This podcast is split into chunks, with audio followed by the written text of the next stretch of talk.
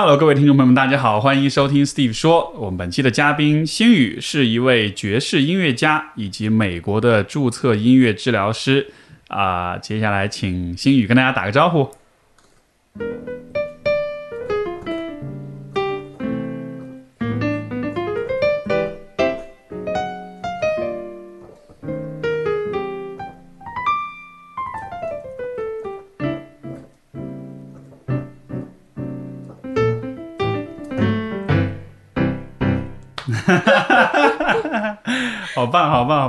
这，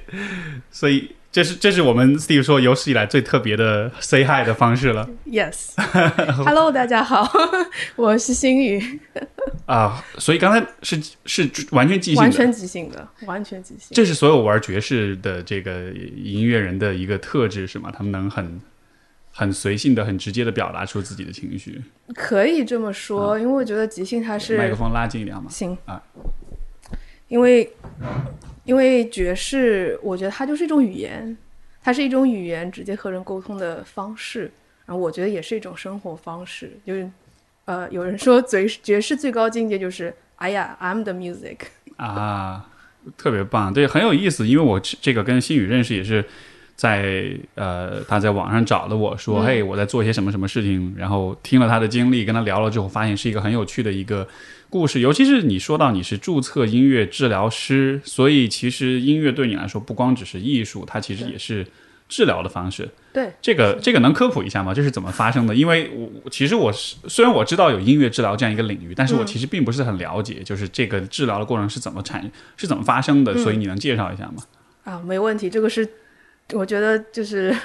一年三百六十五天都会被问到的一个问题。对，因为因为音乐治疗，如果从它作为一个职业来说的话，那在美国大约是在美国大约是建立了有。呃，五十五十多年左右，它是二战之后建立的，作为一个职业，它有个行业协会去定这样的标准。那它其实音乐治疗是一个跨学科综合式的一个专业，它包括了当然首先你是一个音乐人，你能够用音乐像我刚才说自由的去表达，然后和来访者去接触。如果用它和呃心理咨询做对比的话，心理咨询师绝大多数是用语言的方式。对吧？作为媒介去跟来访者有一个沟通干预。那音乐治疗师我们用就是音乐，但我们还是会说话的，但是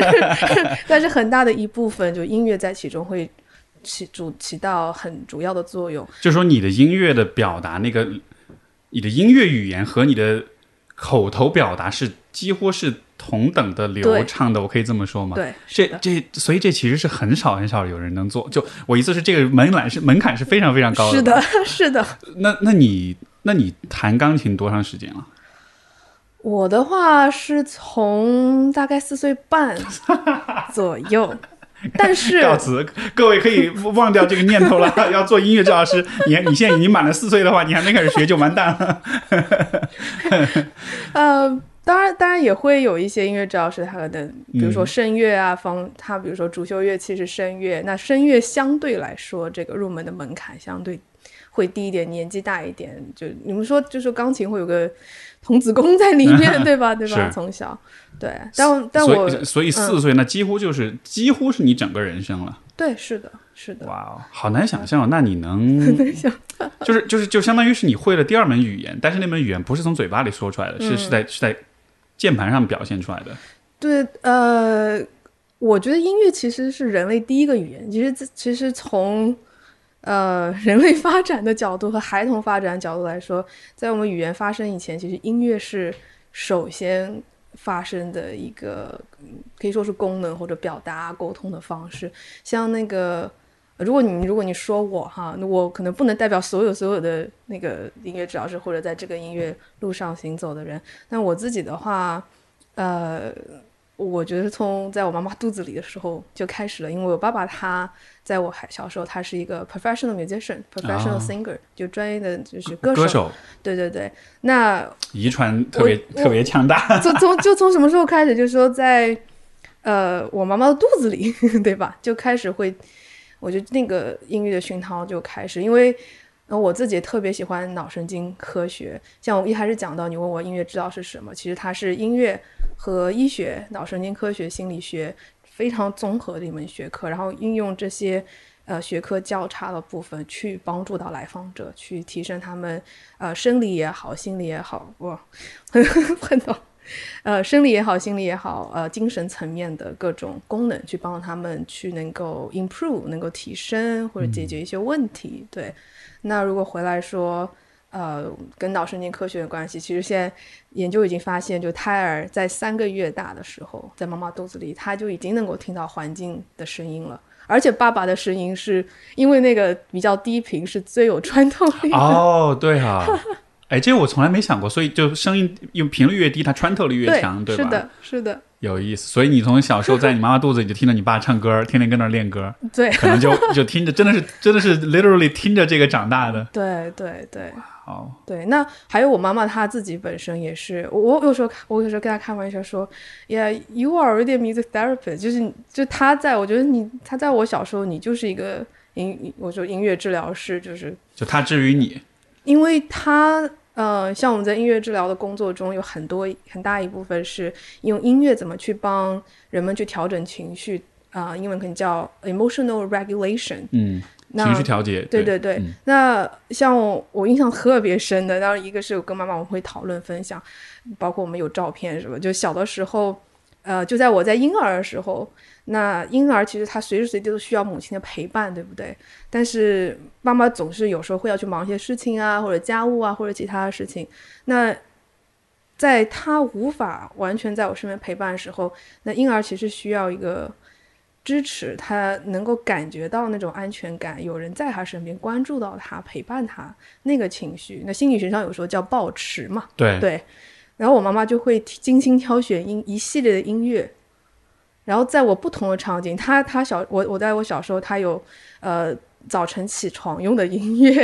然后我独自玩耍 playtime music，哇哦，然后吃饭时候用的音乐，然后到晚晚间，比如吃完晚饭之后，慢慢慢慢的要能够进入到一个睡眠的状态，他会有这样的音乐，所以 我就说，哎，you are a music therapist already，哇哦，他 OK，这绝对不是那个年代的父母。就是很常见的一个 no 那 not 那 typical，但为什么他他为什么是这样呢？就他他是怎么？我不知道他是怎么想到这个，他脑洞好大，还是还是说这是他自己的，比如说教育背景，或者是他自己的人生背景的一部分？就他是怎么想到这些的？Yeah, that's what I asked my mom too。我会问他，我说：“哎呀，就特别是呃，当我去完整的学习音乐治疗，包括它里面的理论啊、机理啊、研究，然后我就想，哇，这个，Yeah，他怎么会想到这个事？但这个可能，这个可能说，呃，也有一点渊源，因为他就我母亲，她是从小呃还是传统的私塾教育教育出来的。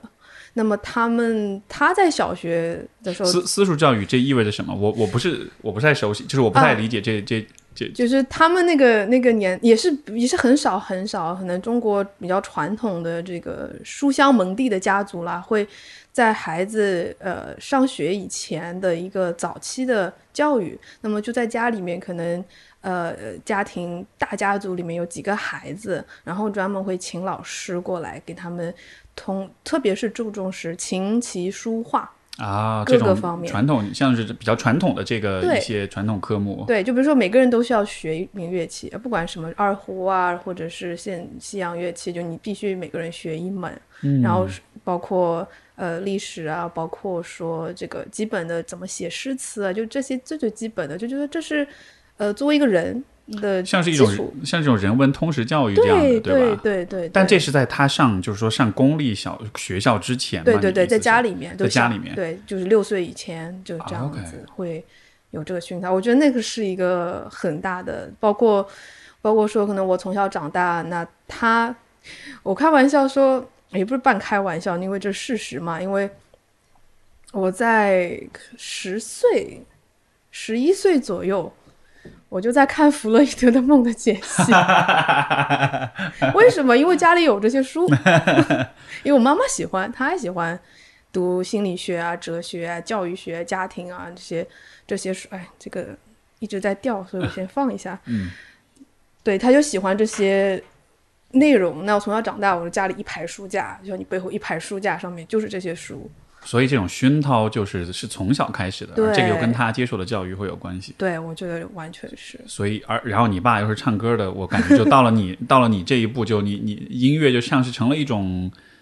像是一种必然，像是一种命运的归宿，我不知道能不能是不是这样一个感觉。Yeah, yeah, exactly. 就所以，所以现在会有很多人问我说：“哎呀，星宇，特别十年，就我说十年以前，呃，差不多那个时候会在开始寻找，哎，我就我就发现了音乐的，呃，包括我那时候开始教一些学生啊，教一些钢琴学生，然后有些孩子可能家长过来说：，哎，我们家孩子他可能有多动症，然后能不能通过弹琴的方式让他能够坐，就是通俗的讲坐定。那我专业一点讲，就是他的注意力能够增强。对吧？他会有包括他的情绪可能更稳定，就会因为我第一个专业是心理学嘛，就会有一些家长找到我说，哎，可不可以帮？然后那时候就开始自己探索一些一些方法去帮到这些孩子。这是在国内的时候吗？还是在美国内时就在国内十就出国，我是一四年去美国。那在之前，就我说我为什么会想去美国？我为什么想去学一个是爵士即兴和音乐治疗？那是之前在国内会有这样的探索，那就会很多问题说，哎呀，这个好像周围没有任何人在做这个事情。是，我也找不到从来没有听说过有人在国内就是做像这样的事情。对，然后那时候就找不到，嗯那我就我是一个非常非常有好奇心的人，我就想要了解，哎，这个是，比如说我跟那个孩子工作，他有有有这样的，有的确有效果，那我说，哎，到底是什么在起作用？嗯，然后我能不能更好的帮助他，更高效的帮助他？然后哎，遇到一些挑战的时候，我说，哎呀，I wish I have supervision，就 我希望有有经验的人，我可以去交流，或者甚至可以找督导，你就开始找找找找找。啊，对，然后就就会发现哦，后来知道说哦，原来在美国有一个非常成熟的专业，它是一个职业，叫音乐治疗师。呃，然后后来我就就很多人会问我说，就你怎么会就在在上海，在中国完全没有人去。就不知道，就是就大家讲音乐治疗说啊，听听音乐放松，就这个概念的时候，你怎么会啊 那么坚定要说音乐治疗我师？是我打开手机我自己放就行了，我干嘛还要找人来？对对，对那时候大家的可能概念是这样，那可能就是因为这一系列的这些点点滴滴吧，我就说 I was born to be a music therapist。对，哎，这个很有趣。所以你看，就是因为我们有的时候会讨论哈，就是先天跟后天，对吧？嗯比如说人生的目标到底是，呃，是是是你去找到的，还是说它本来就在你的性情当嗯中这样的？那通常我们的倾向会觉得说啊，这个目人的目标是一个发现的，是一个探索的过程。嗯然后，但是其实听你的故事，你看。首先，你妈那边就私塾啊，这种教育这种积累，你爸这边两边的基因汇到一块儿，有了你，然后在 在出生之前就开始听音乐，然后一四岁开始学钢琴，然后一直学学学学到你说十几岁的时候已经开始教别人了，嗯，那同时又发现好像这个在教别人的同时也能够好像帮助到一些人，对，然后到这个时候你再说，哎，我要去，我发现音乐治疗是我的是我的一个很很理想的一个追求，Yeah 就。这到底是后天发现的，还是先天就就就好像是都会有一点点，但是就我我感觉在你的这个案例当中是，我感觉是先天的东西，其实很多就是很多大方向已经已经大概指向那个方向了，你只是到了那儿，你你只是发现了那个你本来就要去的方向，就好像是这样一个感觉。我这个这个如果讲可以讲到很深的层面，嗯你是讲心理学层面，说是先天后天，还是说你想更多是这个比较 spiritual 人生啊 哲学层面？对，说他到底是一个先天后天的？那你自己的对就因为这是我的解读，但是嗯你你自你会怎么看这一点呢？我觉得都会，嗯，都会有吧。就它肯定是一个探索的过程，你肯定是自己去发现和寻找。因为，嗯，我回想的话，那我也是在，我我觉得非常重要一点就是，我一直被鼓励说去找到，就听听我自己内心的声音，然后什么是适合我的，然后就是一个是什么我喜，什么是我喜欢的，什么是我擅长的，然后如何把这些结合起来，可能秉着这样一个信念，去一步步去，也是通过各种各样的事去尝试。比如说我在高中、大学时候做了很多的志愿者，在什么上海儿童医学中心啊、呃敬老院呐、阳光之家、啊包括根与芽啊，我都会去做。呃，这些志愿者也是在做的过程中会发现，哎，呃，比如说音乐方面，呃，好像就是非常直觉，就嗯 intuitive，、对，我就知道该怎么做，而且做就是很效果很好。天赋呗。对对，但是如果我不去尝试这些事情，我不知道，没我没有去做，我没有去去去实践和和和可能来访者互动或者学生互动，我不会发现这个是我的天赋，我也不会体会到哦，原来这个对我来说很顺。嗯、也包括和就可能和那那也是特别青少年时期，我觉得一个探索会是很多看环境给到的 feedback 嘛反馈，连周围人也会去发现说，哎，我们从来没有见过可以这么做，就是我们只只我只知道，就是我只见过你这样做，那我会意识到，哦，原来这个是就不然对我来说，我觉得哎很自然，可能好像没有什么了不起，但是可能在整个环境的这个 feedback 会知道，哦，原来这是我的天赋，那我可以去带给别人，可能其他人做不到，但是只有我做到，那可能 OK，那我就要做这个事情。就好像是你发现你的音乐是能够给人们带来一些东西的，而人们又会告诉你没有人这么对过我，你就会意识到说我的音乐和我的能做的事情是很有价值，而且也很特别的。对，哇你你会，呃，我刚才也想问你来着，比如说你刚才讲到，比如说有多动症的孩子，嗯然后你会通过音乐让他们放松下来，或者让他们注意力稳定下来。嗯你能举个例子吗？你会，你你你你会你会弹什么？你能给一个？我很好奇，就是什么能让我，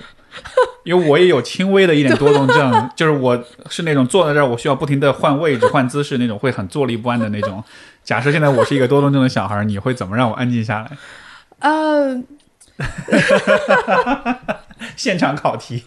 真的是，嗯，这个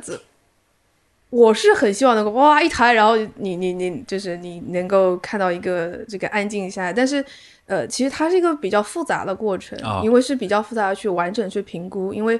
呃，就它不是一个不想象中的是说你差弹琴就是魔法，然后一弹就哦，就像催眠了一样。对，不是。那那这就是其实是很讲究呃对方的那个他的主动性，他的状态，也是我在跟呃，比如说如果我如果如果和就是和你，那就是我们一个互动的过程。那在互动的过程，呃，它是一个非常 flexible、非常灵活的。呃，有机的一个过程，而也不是说，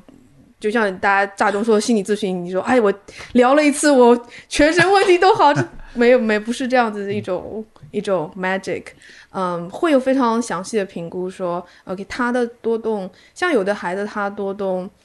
呃，我这这个是另外一个可能相相关的话题，关于什么多动症啊、自闭症。嗯，其实我发现国内比较大家可能比较焦虑，所以倾向于说啊，我很快的，我赶紧贴个标签，对，他什么病啊，我赶紧吃药，然后治。比如当时孩子，呃，我有一些呃小朋友的来访者家长过来都说，哎呀，我们我们就医生说他必须吃药，然后必须多少多少剂量。我说这个其实都不是说马上就要吃药，呃。赶紧让那个症状去控制一下，可能这个心态本身，我我觉得是是值得要去考量一下的对过程。有很多家长他心态是比较比较急的哈，是希望立竿见影的一种变化。对，但是他像我接触到的有好几位，呃，就所谓在就说，哎呀，你是自闭症，你是多动症，你现在就应该吃药啊、包括学校或者或者一些医院的医生会这么说。但是到我这边来之后，我会发现，哎，其实不是，他可能有的孩子他是特别 sensitive，他特别特别敏感，然后当家庭本身有一些动荡，特别比如说父母关系，然后父母在吵架，要闹离婚。然后孩子多动症，他的反应就会他其实会变强。他其实那个他不是需要去吃药，而是找到那个根源。他多动是因为什么？他注意到了家庭的动荡，他不知道怎么处理。一个几七八岁的孩子，他没有那个 skill 能力去处理，然后家长也不会去关注到他的需求，那他只能以多动的方式去表现出来，他也没有法注意集中，因为不安全。啊，你说中我了，这就是我的故事。对对，是吗？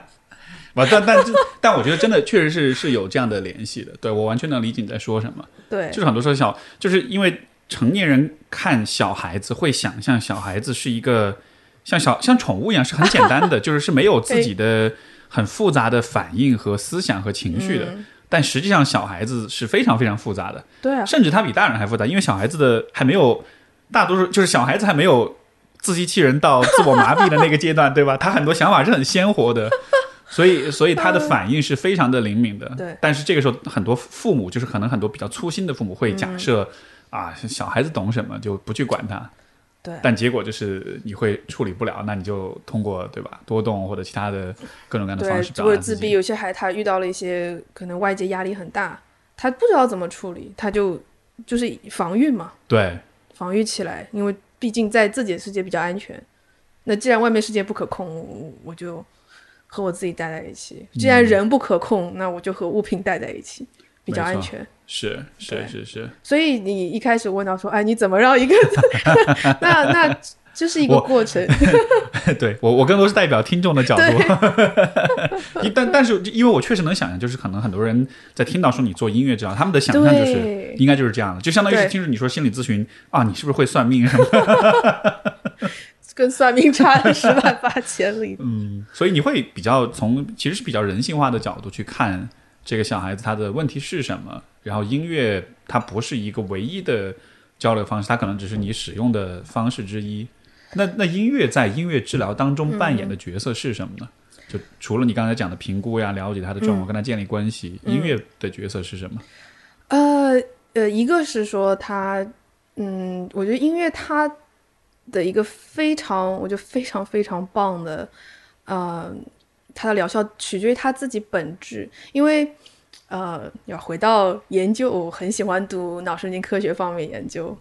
嗯，那音乐。呃，会比如说，比如说我们在做心理治疗的时候，心理咨询，那语言的方式其实主要是运用我们大概三个脑区，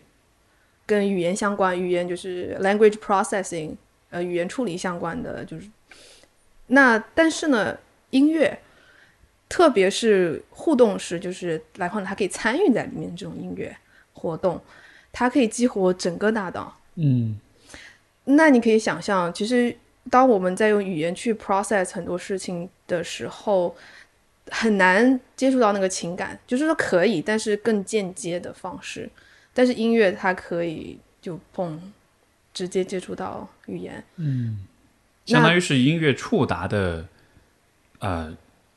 触达跟激活的东西是比语言更多的。对，更丰富。对，这可能也一，这可能也是为什么你看，比如说我们会觉得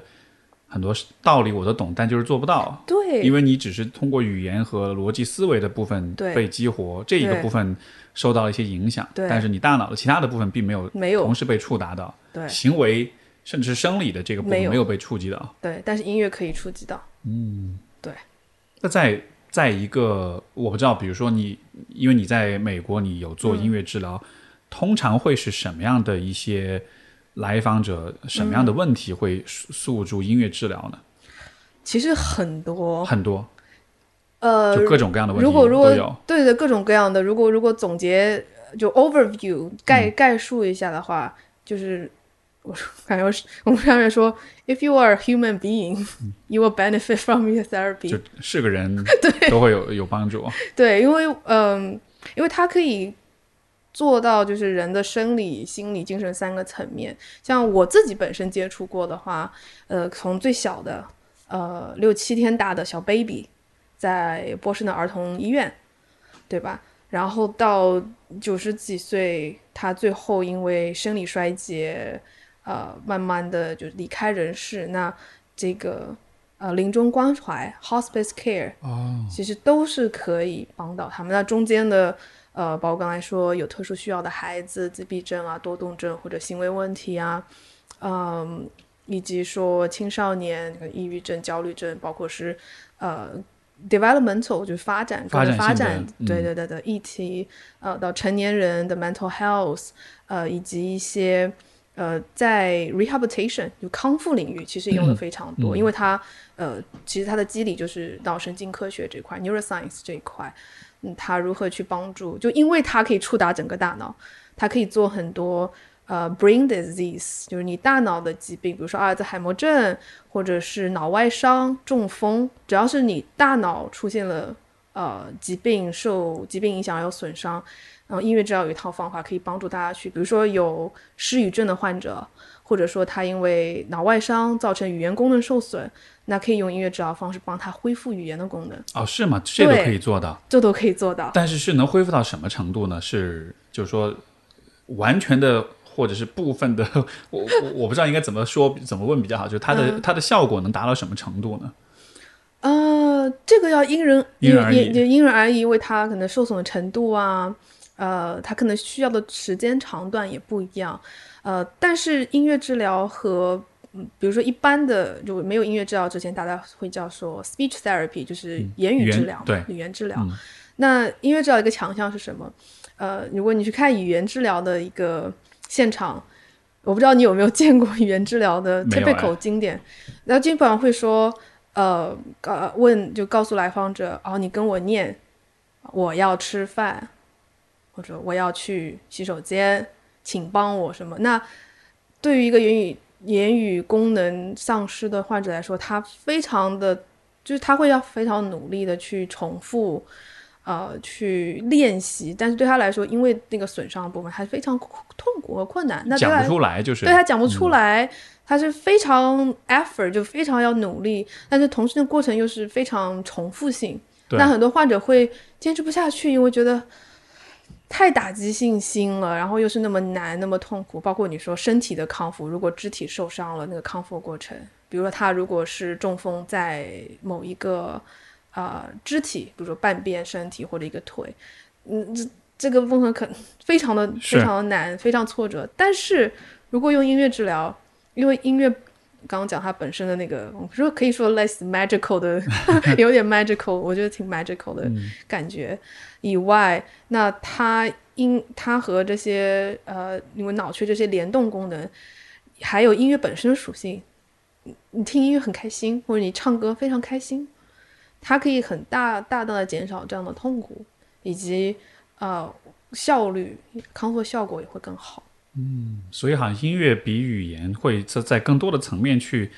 激活，也去也去支持，也去鼓励这个就是来访者去克服他们的这些问题。对对对你，刚才讲的有一个事儿，哎，我还蛮好奇的。你说到临终关怀，嗯所以说，好像我又大概能理解为什么音乐治疗能能帮助到临终关怀。但是，但是从你的角度，你你能举个例子吗？或者说，你以前做这样的、嗯那个临终关怀的这种服务是什么样的？能讲讲吗？呃，我想想吧，嗯，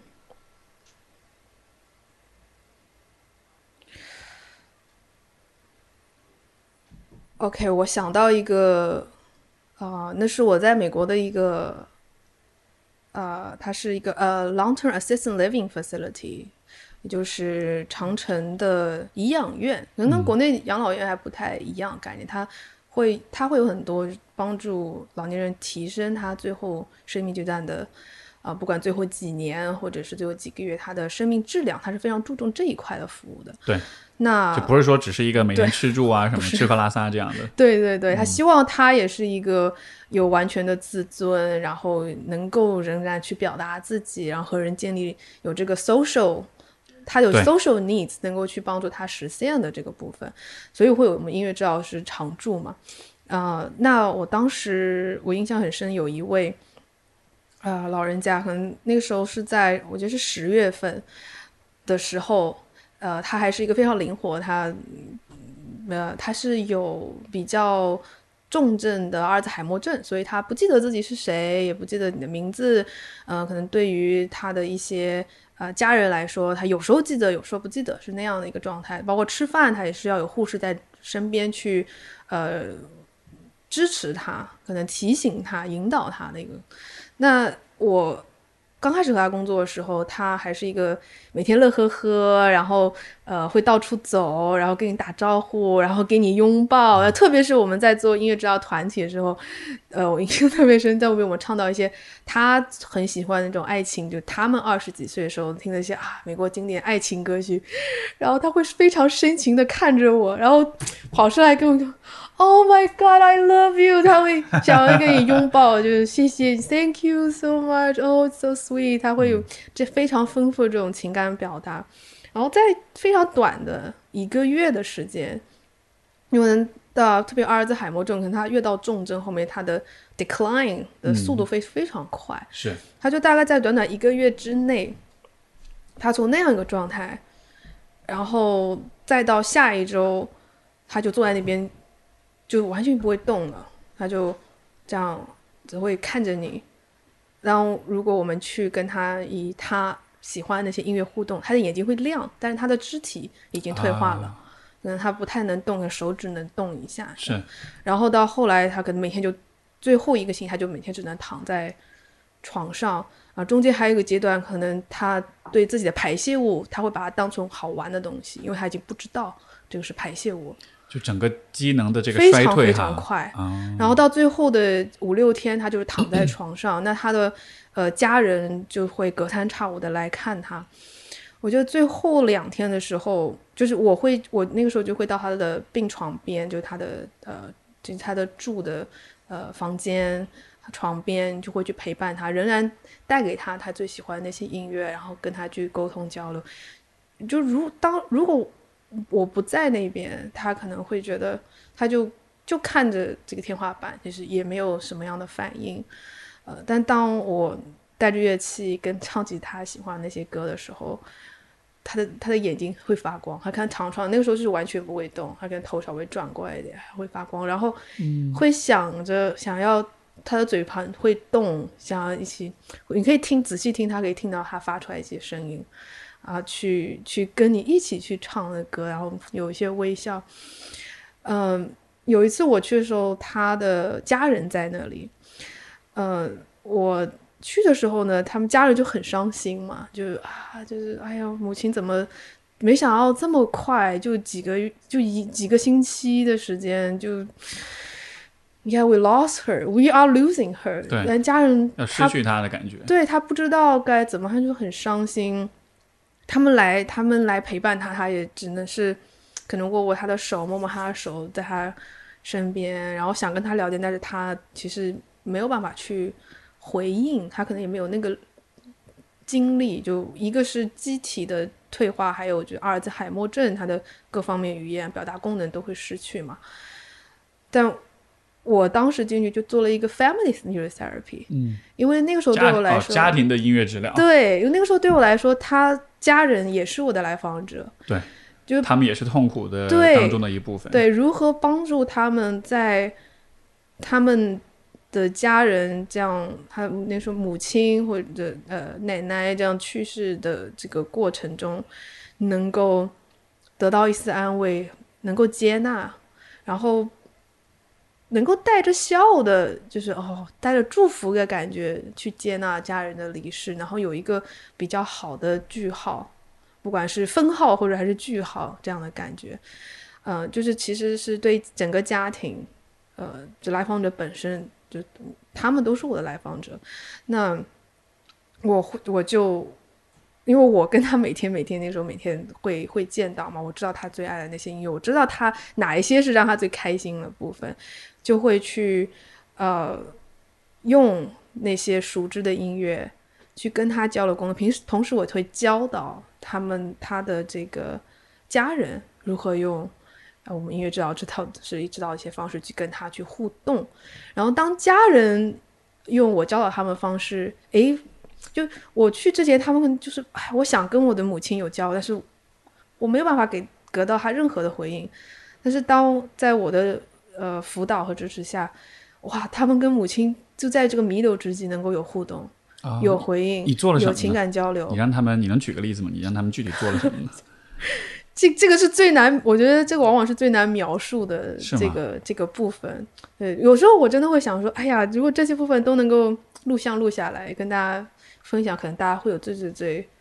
最直观的那个，就是是会是一些很微妙的、很细微的对，非常非常细微的，包括我会观察很细微他的表情，呃，我去捕捉到他的那个 response。那可能对家人来说他不知道，然后去引导他们有这样的连接。你像是一个翻译的一个人，有有点有一点，你把他的微妙的变化变变成语言，告诉给他的家人那种感觉。这个这个有，我觉得这个有，哎，这个这个比喻挺好。那还有一个就是我会创造那个场域，让他们能够去在就我的当时我记得他那个家人就说哇，就是你来了之后，我们感觉到跟我的母亲有连接了，然后我们感觉到好像这不是太悲伤的一件、一件事情，对，特别可能对他们来说最难的就是他，我担心我母亲痛苦，但是我现在看见他笑了。然后他跟我也有，就是那个呃，他的他们的家人会说，他我母亲居然跟我还有情感连接，还有眼神交流，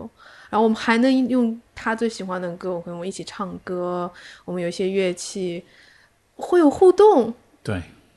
你比如说我给他小小的，就会我会当我会评估他的这个功能。因为他不是说他最后还有一些手指的动作，那我怎么用音乐去帮他放大化，让他也变成能够参与的一个方式？那么他的家人会感觉到，Yeah，we are we are still with my mother. My mother is still here. 他还在这儿。We are connected. 嗯，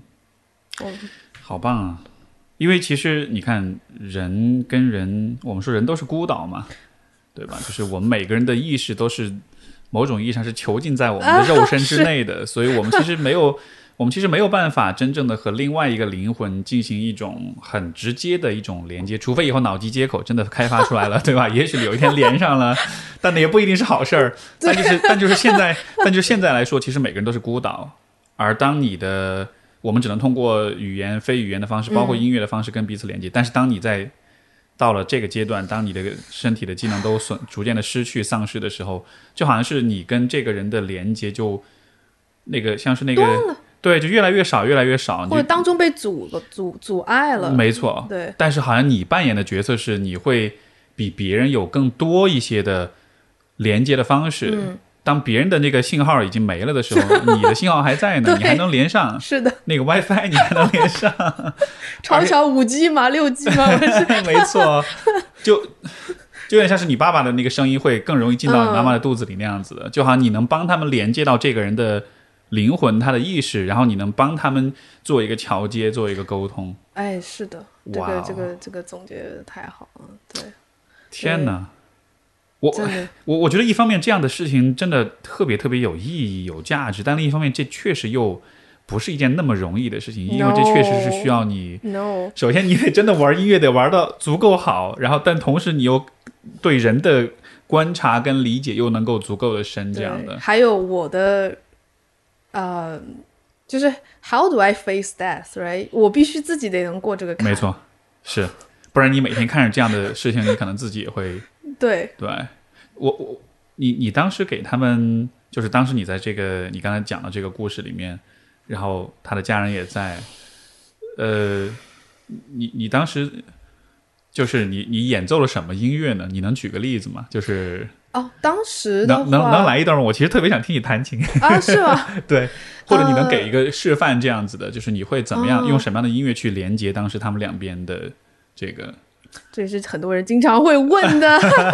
这 是算是点歌的请求。这个的话，其实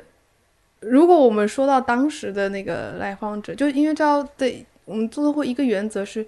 什么样的音乐是对他最有意义的？明白。对，那当时我知道对他们最有意义的是一首歌叫《You Are My Sunshine》。嗯，可能对他来说，他的呃，就是当时那个八十几岁的来访者，他的就正在正在离世的这个来访者，他。可能从小他们的父母就会唱这个给他，然后他也会继续唱给他的孩子啊、孙辈听，所以那个对他们的家庭连接来说是一个非常非常，这算是一个有点儿歌的那种，对对吧？这个叫 You are my sunshine, my only sunshine, you make me happy when skies are gray. You never know, dear, how much I love you. Oh, please don't take my sunshine away. 是这样这样的一个， 呃，很就非常这这这这其实，在那个美国这一代人，这好几代人之间，都是一个可以说是一个童谣，也是一个 folk music 传颂非常广的一首一首曲子。是。就每一个人小时候会有一些深入你内心的一些一些一些歌，然后可能你即使很老很老了，但是你听到这些歌，你立马可以回到对，当时的那个时候去。说到这一点，其实很有趣的一个现象是，我刚刚最后要讲到说，就是在胎儿就是三个月，在妈妈肚子里三个月，他的那个听觉就已经形成了，就外界声音啊影响就已经开始他影响他的呃认知啊、情感啊发展。就是就说音乐它是人骨子里的，我觉得它是一个 instinct 本能。本能，我在和就是得阿尔兹海默症或者临终的这些老人家工作的时候，会发现其他的功能，就是人在人在最后的阶段，其实是早年阶段完全倒过来走一遍。他真的，他所有的功能，孩子先对吧？先学会，哎，这是吃的，他知道，然后怎么样站起来移动，然后自己会穿衣服，再打理好自己，语言沟通啊，social skill 啊，这样在老老年间就一点一点倒过来退化。返老还童呗。但最后那个不会消失的是音乐，所以音乐治疗在临终关怀是特别。哦，哇你知道人的听觉其实是最后消散的，没错，是是，听觉也是最早发展的。最早发展是最后消散了。哇哦，哇，我鸡皮疙瘩都起来了。我没有想过这个角度，但是真的这么一说起来，真的是如此。所以它其实是最最最贴近，所以难怪大家会喜欢听播客，会超过 看 B 站的视频，是吗？最接近本能的沟通方式，对不对你？有做过 这方面调研吗？没有没有没有，但是就对，可以可以问问大家，大家是更喜欢播客还是更喜欢视频？哎，但是很有意思啊，就是我我真的没有从这个角度去考虑过，所以其实音乐像是比语言、比视觉上的信息，比如说比文字是更接近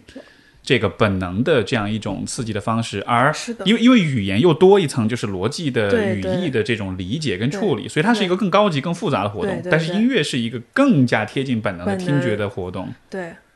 哇，你你知道吗？那个呃，我记得是大概四就是音乐的功，就从人类整个进化发展史来说，在语言产生以前几万年以前，一就人类已经在用音乐沟通、交流情感，所以就从人类的演化史来上，它也是这样。我记得好像是四万年以前，就人类的这个呃用音乐去交流这个功能已经已经在了，对，所以说会有那嗯 social emotion 这一块，没错，所以这让我想到，比如说，你看非好多非洲的这种部落，哪怕到了啊。今天，对吧？就他的语言不一定是那么的复杂，但是他们每天都会点上篝火，一起围着打鼓、跳舞、唱歌儿，而且就很有趣，就是在人在音乐当中会体会到一些。就是你平时通过语言交流体会不到的东西，像比如说一个一个 drum circle，一个一群人打坐一块打鼓我没有玩过，但是我哦知道那样的体验，包括比如说就是那种呃叫什么，就是那种 humming，就是啊，大家站在一块儿对，就大家站在一块儿一起嗯然后就一起有节奏的摆动，加上这种去哼一个一个一个旋律，yes。然后这个会让所有人进入到一个像是一种 trance 的一种状态，就是一种有点这个 trance 中文应该怎么说？就是有点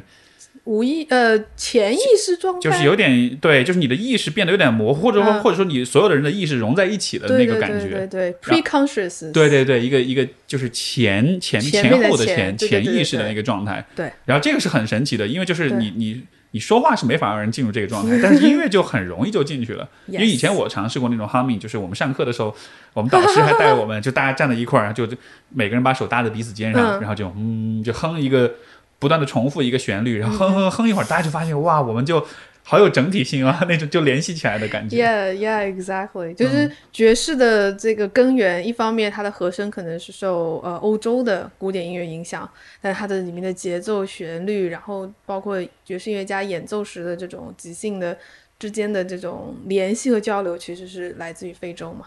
哦对，OK，是有这样的一个，它的渊源就在那里。就他们相当于是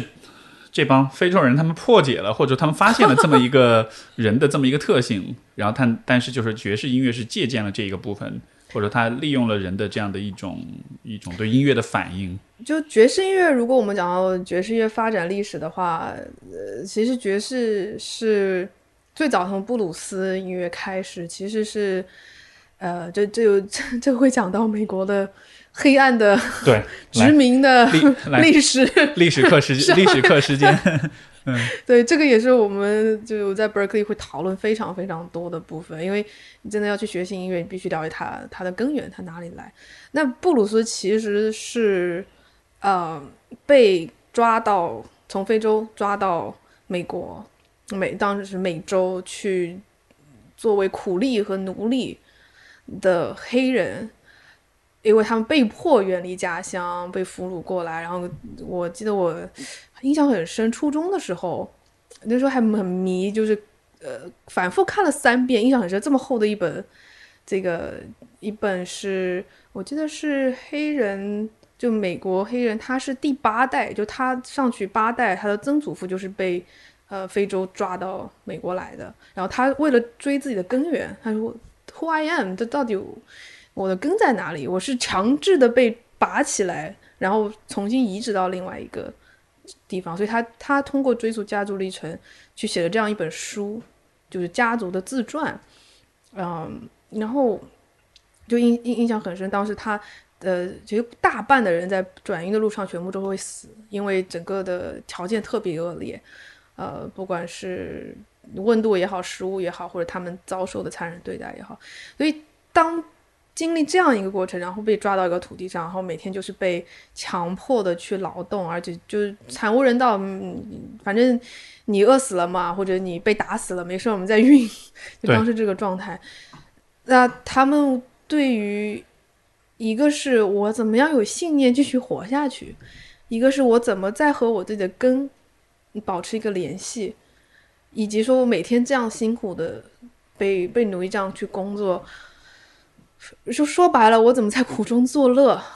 就这些因素融合在一起，然后当时他们也是被呃强制的去到教堂，你们要去受礼拜，然后要去学习圣经，然后归顺上帝。那那时候就会有欧洲的这些呃宗教音乐传进来，所以那个时候的和声，就他们是在就布鲁斯是他们在农间干活的时候，根据自己的家就是。原来的非洲这跟，你刚刚说唱歌跳舞这样，他们去唱的这么一种，你可以说类似于劳动号子，或者说就是他们想办法再能够保持那种连接和情感交流或者社交的一种方式。对，对，能能够给予自己安慰的方式。这个这个有点，虽虽然这个听上去有点不恰当，但是有点像，比如说留学生出去玩，但是还要去。找去中国城去唱 K 一样，唱的都是中文歌那种。就虽然我不在家乡，但是我唱的歌是能让我感觉到根嘛，对吧？跟过去的那个自己的那个身份、那个环境是有连接的。对他音乐，他就是就是用来回答 Who I am。是，但是就在这个基础上，其实还有另外一个层面是，他们也是要靠这种音乐给自己提供活下去的动力。对，这个我觉得是特别特别对不可思议的，因为真的就是在那种很。那种非人的那种对待之下，其实要一个人要有勇气、有有意愿继续活下去是非常困难，因为其实真的可能是死了更舒会更舒服一点。是啊，是。对，但是他们会用音乐去支持自己。对，就所有，所以很多布鲁斯都是在唱他们的那种生活经历，然后从中怎么去找到希望。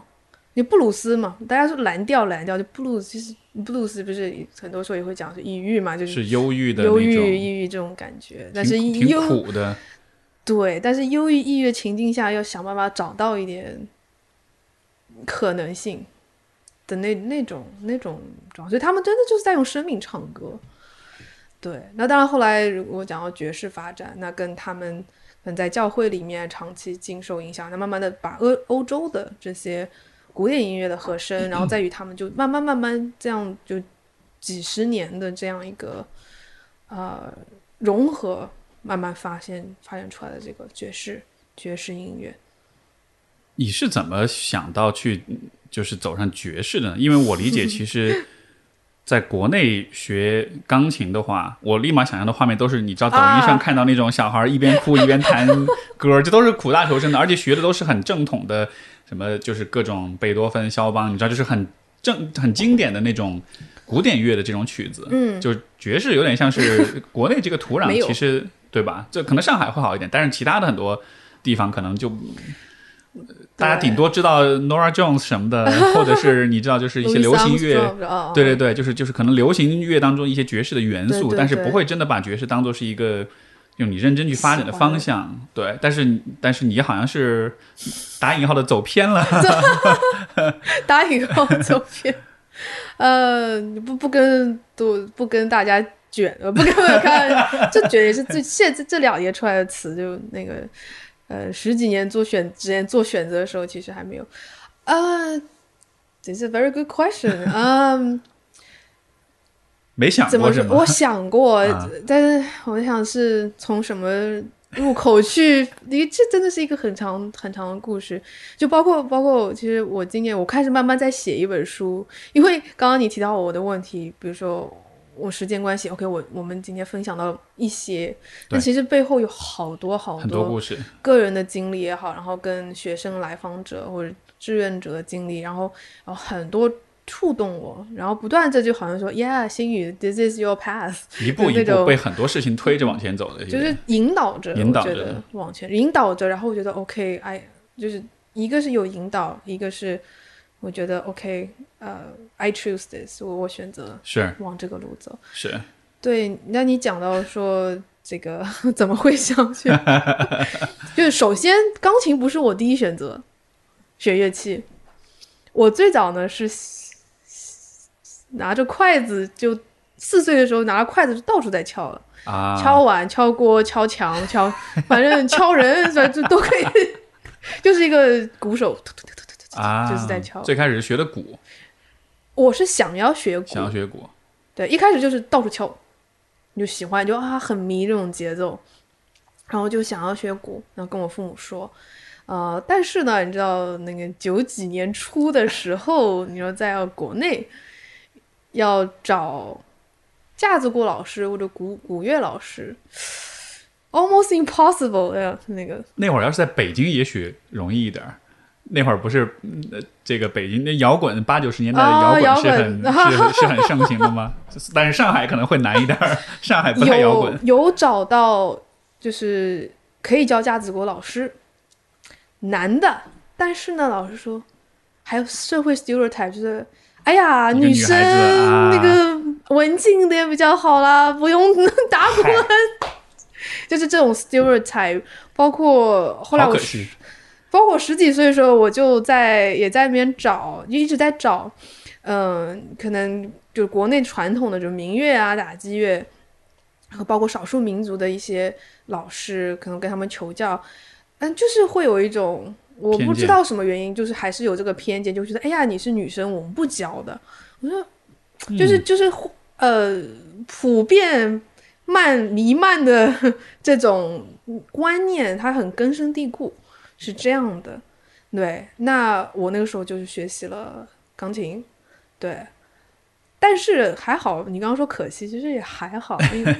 因为啊，那但是可能就是一个铺垫。我为什么想学爵士乐？因为爵士乐其中其实那个 rhythm，它那个节奏是很强的，对。非常丰富，我会觉得，Yeah, I'm fascinated by how complex the rhythm can be。对，就它的那种节奏的，我帮你翻译一下，有些观听众不一定讲英文，就说节奏的复杂性是让你很惊叹的。对对对、y e a h 就就是就很着迷那样子的，呃，所以我非常开心，就是哦，说到了 Berkeley 以后，我遇到那些老师，他们就是 Yeah, come over, like 就是 come play, try, do it，就他们的反应都是这样，他说也没有没有那个他不会像国内那种，就是啊，你女生怎么没，有，就来吧来吧来吧。对 对，就是眼睛放光，我觉得哇很开心，你喜欢，来我教你，我倾囊相授，就是这一种。然后那跟他们学，就就觉得对，utopian 的乌乌托邦的那那是那那这种。而你说这个伯克利，就是我们得澄清一下，这个伯克利哦不是、不是加州的那个伯克利，就不是王力宏毕业的那个伯克利。啊，是王力宏毕业的 Berkeley。哦，不，王，所以王力宏是哦，我一直以为他是那个 U C Berkeley 的，哦，不是，其实是你的那个 Berkeley。哎呀，澄清澄清一下！来来来说一下，说一下怎么回事儿，说一下。呀就大家听到 Berkeley，呃，其实因为英文中文写音就太像了，就是一个 Berkeley 是 U C Berkeley，它是加加州大学学伯克利分 Berkeley 校分校，嗯它那个 Berkeley 是 B E R K L E Y，它是那个小镇的名字，在这个小 Berkeley 的小镇是加州大学有个分校，那么它是一个综合性的大学，呃。我们说的那个，就我毕业的 Berkeley，包括王力宏毕业，王力宏的那个作为校的 Berkeley 呢，是在 Boston，Boston 的波士顿。对、嗯。B E R K L E E、Berkeley，对，那那个其实是第一任校长的名字，对对对，他呢是完全建立在爵士乐，爵士乐就是我们的根根基上的一个。那现在是现在是融合了各种现代音乐的元素，包括电影配乐、游戏配乐，呃，就是我们校友基本上毕业这个好莱坞配电影配乐半壁江山都是我们学校的人，就那种就是然后格莱美嗯获奖者一把一把的都是这个状态。那是一个现代音乐学校，对，今天终于搞明白，终于搞 明白了，对对对，力宏对力宏一六年的时候也是来了 Berkeley，那个时候他等于作为校友嘛。学校是给他给到他那个荣誉音乐博士学位，啊，对哇，那去到那个地方，应该对你来说就像是，应该应该应该就像是一种找到家的感觉 Yeah 在音乐上的家。Yeah，找到家，我觉得是音乐上的家，同时就是那边遇到的人，会觉得，呃，就一一前面讲了说，哎呀，在在在呃国内就之前这么多年去探索，然后我想做的事情，我喜欢的事情，会觉得哎找不到，就是谁其他人在这就会哎没就是出去是没有 feedback 没有回音的，对，但在那边就是哇都是 都是回音，老热闹了。就是因为我们都是这就是这样一群人，嗯，就理念呢，包括非常注重大家一起合作啊、共赢的价值观，然后非常注重创造力的激发，然后就觉得，哎，音乐它其实就是你活着的一种方式嘛。然后音乐其实也是你的人的一个修行，我觉得哇，这对，就可能世界上有很多跟你很相似的人，但是大家如果都是自己独立的在寻找，就很困难。但是有这么个学校把大家聚一块儿了，对，把那个那个场域就不一样了。对全都聚一块儿了，哇好幸福啊，感觉。这这真的很幸福。我说有时候，呃，我每个每个学期我就是从，因为我们学校很好玩，我们学校就在那个波士顿市中心，没有没有那个围墙，没有什么校门的，就是这边几栋楼，那边几栋楼，然后那边再几栋楼，然后那边可能一些合作和当地的一些呃音乐厅什么会有这样合作，嗯。我当时我就觉得我是哎，我在这边我在学习爵士，然后有一场排练，然后学完之后，我咚下楼，然后穿过马路五分钟，哎，我这边在学 Indian music 印度音乐，哎，我然后那边我说一会儿有一个哎中东音乐的这个大师班大师课，然后那边哎一会儿音乐治疗，哎那边是录音棚，然后那边可以和那个做电影配乐的同学去合作，就是整个就是这样子一种生活状态。好好丰富，好好玩啊，像天堂一样。对对对对，嗯那你那你，所以你是呃刚刚学呃毕业了之后就回来了吗？还是说你在那边其实有啊没有，我在那边工作好几年，有对工作好几年的时间？你在那期间其实就是做很多音乐治疗的呃，呃工作嘛，就会有演出，也会有演出。OK，然后会有创作音乐，嗯，会有教学，呃，传统的就是 clinical music therapy，就是临床上的音乐治疗。然后到后来就是工作一段时间之后，我会发现很有趣的一点是，慢慢的很多人就传统音乐治疗可能是哎，我我做一对一的个案，或者我一做一个团体，嗯、我会慢慢的，比如说有政府机构啊、学校啊，或者是呃美国的话，那保险公司啊，他们会找到我说，哎，新宇，我们很喜欢、很欣赏你的 musicality，就是你的音乐性，就你的表达、你的创造太棒了。呃，同时你又是音乐治疗师，那我们这边可能有一群呃有需求的来访者，然后我们有这样的资金，然后我们就让场地。我们有这样的一些需求，他们会很明确，能不能帮我们开发一个音乐治疗项目？好 OK，让你自己去发明了。对，最好是结合表演，就是最后哎，我们有一些，比如说我们可以创作一些音乐，我们可以写一些歌，然后我们可以有一些表演，或者说我们有一些音乐制作、出品这样子，就是把音乐本身，呃，可能提升人的音乐性本身和呃音乐治疗结合在一起。我有时候，呃，有人问我说：“哎，音乐治疗什么？”我觉得最简单的一个解释可能是，呃，我和音乐教育做对比。音乐教育的话，整个目标是，哎，我提升你的音乐能力。对对吧？演奏啊，对表演能力。那音乐治疗的目标呢？是我通过音乐作为媒介，去提升你非音乐的能力，比如说包括你的运动能力啊，你的语言表达能力啊，你的这个发展啊，心理成长啊，个人成长，呃，你的自信心啊，或者有一些创伤的转化，就是非音乐，就 non musical goal。那我会发现越来越多人会找到说，哎，你可不可以把他们整合起来？我们希望有一些音乐提升，然后同时又可以去，比如说自我成长，比如说能够呃缓，就是 emotional regulation 就调节情绪，或者说比如说接纳，哎，接纳我身体的变化或者衰老也好，就就会有这样的很多。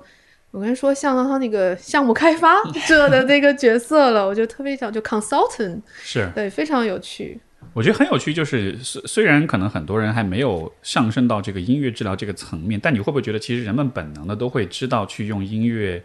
做你刚才说的很多的事情？对对对，比如说。我心情不好的时候，我给自己放点歌，调一下情绪。对，我分手了，我很难过，对吧？我狠狠的唱那些分手的歌，对不对？对，包括比如说我运动的时候，我通过放一些很鸡血的音乐，它也不是很激，就是很很应该很很很激烈，也不是，就是很很很有能量的音乐来激励，就好像是我们在直觉上是知道音乐对自己的身心是有一些。就是是有些影响，是有些影响的。它不单纯只是一个审美和娱乐的一个事儿，它其实是可以带来一些很功能性的、功能性的，就是而且是真实可见的一些行为上的变化。就好像是每个人其实都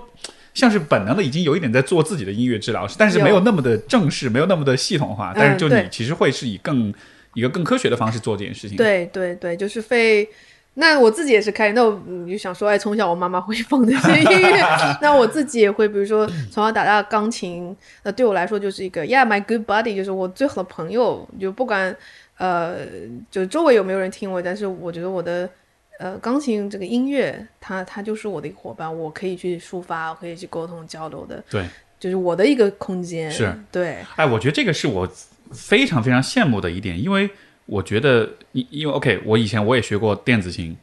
我学过 萨克斯风，嗯，我也学过架子鼓，嗯，然后我后来也自学吉他。包括为什么现在我你面前摆了一个钢琴，因为我前段时间我想自己试着去学一点很简单的这种东西来。但是就是我觉得很大的一个遗憾，就是在最开始学那些乐器的时候，可能一开始我真的是有兴趣的，嗯，但是就是在那个学的过程中，老师跟家长会把你学这件事情的那个意义给。给给给外化，yes，就是他把他是把它放到外界去了。yes，你要考级，你要表演，你要怎么样怎么样，让别人来看，给你鼓掌什么。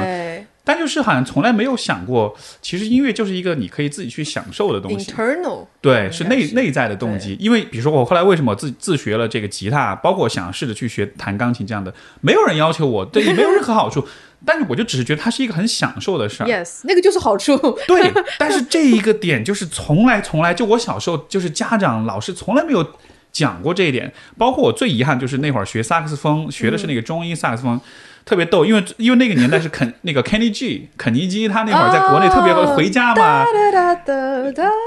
就是他那首歌特别火，所有人都觉得哇 萨克斯风好酷。然后那会儿我们学校那个管就是管弦乐队啊开始组建，就要让大家选乐器。我就选了萨克斯风，我就以为是高音萨克斯风是直管的，拿到时候发现是弯的，我说这是什么呀？然后，但是最最最最遗憾就是我后来后来我我才很多年以后，我看到很多的爵士乐的表演，我才发现萨克斯风特别酷。Yes，但是那个时候除了肯尼基以外，没有人告诉我你可以怎么玩萨克斯风，你的可能性是什么，也没有人听爵士，也没有人给过我任何的例子跟示范。那个时候我唯一会吹的一首歌是什么？就是国歌。因为每个星期一的升旗 那个升旗仪式的时候，哒哒哒哒，然后就就管弦乐队，我在那混在里面吹，有时候吹不会了，我还装吹，然后实际上并没有出声那种，就就好浪费。我现在想起来，真的觉得非常非常遗憾。嗯，哎呦，我能，所以我看到你的那个那个经验，我就啊，好羡慕啊！就当年我要是有这样一个环境，也许今年我也跟你一块儿去 Berkeley 玩爵士。哎呀，真的可真的可以哇！啊，我能感觉到那种，对对，那那种那种遗憾，就是其实，哎，就就是就是孩子，我觉得这这也是感谢我父母，他们是一直保持 OK，这个是你自己要做的事情，是为你的，那从来没有说跟外面考级啊，或者展要要给人家看很有成就，说什么要秀给别人看，说别人家还没没有这个概念，他们从来没有灌输我这个概念。那但我的确看到，就是包括我朋友啊，就同龄人一起成长的有很多，就是啊家长逼着要谈，然后就是是为了考个证，然后外面好像我觉得高考加分儿什么的。哦，这几年越演愈演愈烈，我发现是对，在在国内的话，就是很鸡娃了呗。就很遗憾的一个，就非常非常遗憾的一个事情，因为呃，对我记得有个心理学上的实验。它不是说只是弹琴，它就就是学，就是他是研究，呃，就一个人他如果做一个事情，他本身是有内在动力去做的，呃，internal motivation，然后他他放到一个团体里面，他我记得那个好像是就类似说我们做一个项目，然后有一段时间，然后他用整个环境的设置，让他慢慢的说，他让他他设置了很多外在的 external。reward 就外在的奖励、好处，呃，给他甜头，然后再就是会发现他慢慢慢慢就还是在做这个事情，但是内在的过程其实他会把把他内在的这种动力给消减掉，然后慢慢的就和外在的联系在一起。他们那个实验做到后来，就是有一天他再也不给外在激励之后，这群人全都不想干了。没错，但是如果你不给他外在那些激励，而去培养他内在的，他可能就会一直做下去。是，这也是为什么可能有很多小孩考了十级，考过了之后，后来这一辈子都不会再想弹钢琴。对对对对，对他来说就是那完全是一个一个一个一个流程这样的。你说这个实验让我想到一个类似的，就是我以前在那个嗯呃，应该是行为经济学的一个实验，他就说，嗯，简单来说就是在街上有一个人他在搬一个沙发，然后但是呢，就是有两个设置的两种场景，嗯，一种场景就是。路人路过的时候，他会跟他说：“哎，我有个沙发，你可不可以帮我帮我个忙，搬到二楼去？另外一个条件是，你可以帮我搬到二楼去，我给你五美元啊。然后就让大家，然后就会让大家想说，在哪一个场景里帮助这个人的比例会比较高？然后实际上就会发现是前者，就是是他他是去调动别人自己的那个出于善意的那个那个动力，但是给钱的那个的话，别人反而就会去想：哎，这五这五美元，我的时间这。”值不值得，划不划算，就开始计算。对，但是一旦进入计算模式的话，然后那很多人就就就不会帮忙，就有对，就不是同一件事，但是有点相似，就是好像是内在跟外在的奖励对对是不一样的。对他把他内在那个奖励移掉了，那本来很好的是我说 attached to the in internal motivation，它是完全跟内在的那个动力去连接在一起，然后它是一直会持续不断，但是你一把它，我看完就把它把这个。把这个拿下来，然后接到外在上，这就接在这上面了。是啊，所以，所以我看到抖音上那些小孩一边哭一边弹钢琴，就就是就虽然那个画面很好笑，哎，但是就是真的很难过。对，就好像是就是就是这样的小孩，他就一点都没有享受音乐那种的。你可以想，就他对于音乐的热爱，其实在这个很好笑的画面是一点一点死掉的，可能是对，就是很很难过。我是嗯，就身边呃知道的人或者。呃，就就大家大家聊起来，就是我听到，就他有时候甚至不是一个仅仅是把他内在的一个动力外化的过程，他可能还有很多创伤，其实在这个教音乐教育的过程中就形成了，因为他可能被逼着做他不想做的事情，因为练琴可能他会有相对枯燥的一个部分，但是你当把他和外在连在一起之后，他没有那个动力。就如果是内内在连在一起，我说，呃，我自己不，包括我学生也是，我说，哎，是因为你想要，比如他有一个哇，我想要弹成那样子，我想要那样去表达，或者我想能够创作，让我自己的情绪或者声音被听见，它是一个非常满满的一个内在动力。那可能在这个路上，我知道我要打到那边，那我现在这里还有蛮长的路，那。呃，可能中间有一些技术我是必须要去练习的。那因为我是有那个动力，是我自己想成为的，那我觉得那个练习我是很开心，因为我在往那个哇，最终那个很 shiny 那个闪亮的我的那个状态在前进。但是你把它 连在外在的时候，它就就就完全没有动力。然后可能有些家长会开始去 push，就是推动的孩子去做。是打呀、骂呀，都都都会出现，然后孩子就就他想到音乐本来，哎，真的，我觉得作为人的本能，它是一个，就像刚刚讲，是太重要了，一个人去表达、社交、去连接的这个一个宝藏，然后就把那个宝藏变成毒药了。你说这个让我想起我就是好几年前当时认识的一个一个朋友，他其实也是从小到大就是弹钢琴长大的，嗯但你知道就是那种很，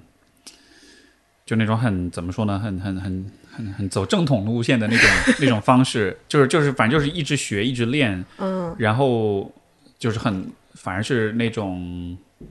弹的都是很高难度的曲子，啊每天都是每天都是十十个小时甚至十二个小时的训练时间这样的。然后，但是我跟他聊的时候，慢慢就发现，就是他其实除了弹钢琴，他其实就他自我价值其实自我价值感其实非常低。嗯，他只有钢琴这一个支撑，就在这之外，他其实。因为可能家里人对他也非常的严格，就是严格到就是我要把你就是严师出高徒嘛，我要把你逼出来，把你逼到一个大师级的水准。但是在这个逼的过程中，其实就把他其他的所有的自信跟自我价值感的支柱都毁掉了，都没有了。他就只有钢琴，但是这样就形成一个恶性循环，就是当我感到自己没有价值的时候，我就疯狂的弹钢琴，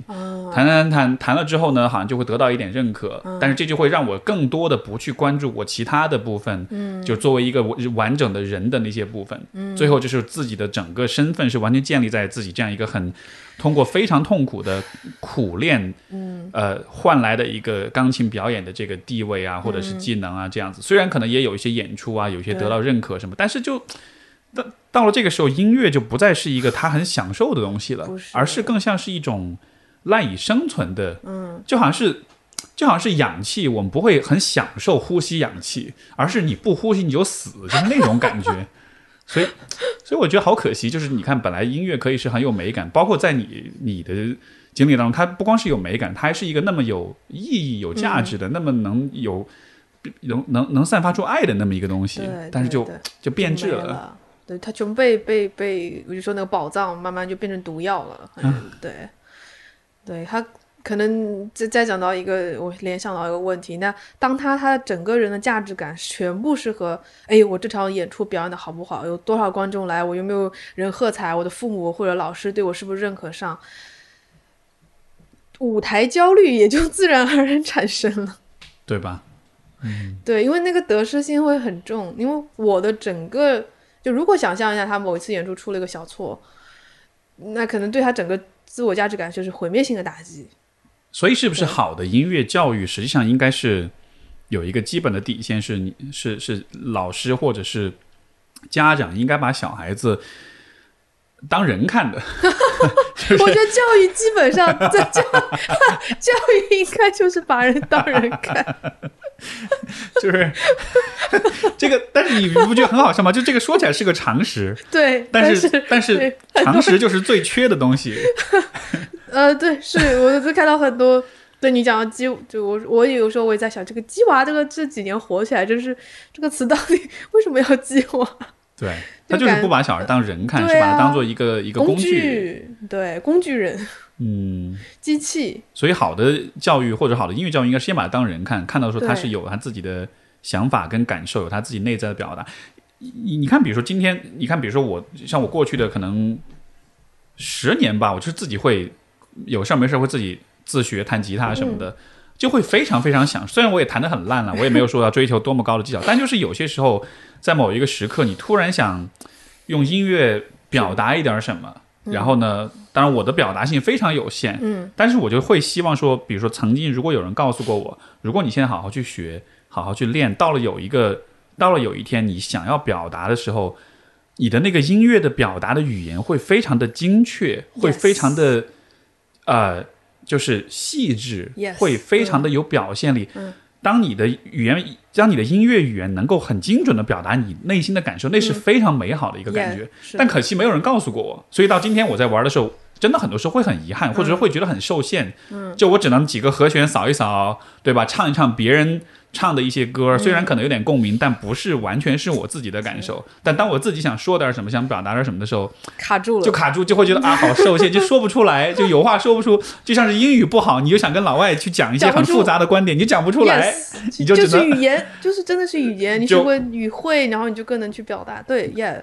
你你的概括非常的 非常的精确，对对，语言你你的语言的概括能力就非常，就音乐不行，就只能靠说话，靠语言补偿一下，还勉强能表达一下。嗯，但是其实我觉得什么时候开始都不晚，真的真的对。像你讲到我另外一个，就是出国之前在国内教学生，嗯，那他就是很明确找到我想要学琴。是因为他从小有那个音乐梦想，但是呢，父母不支持，父母可能觉得，哎，这个有什么好学的，或者哎，这个太贵了，或者怎样。然后他后来自己工作几年以后，他有很好，就是，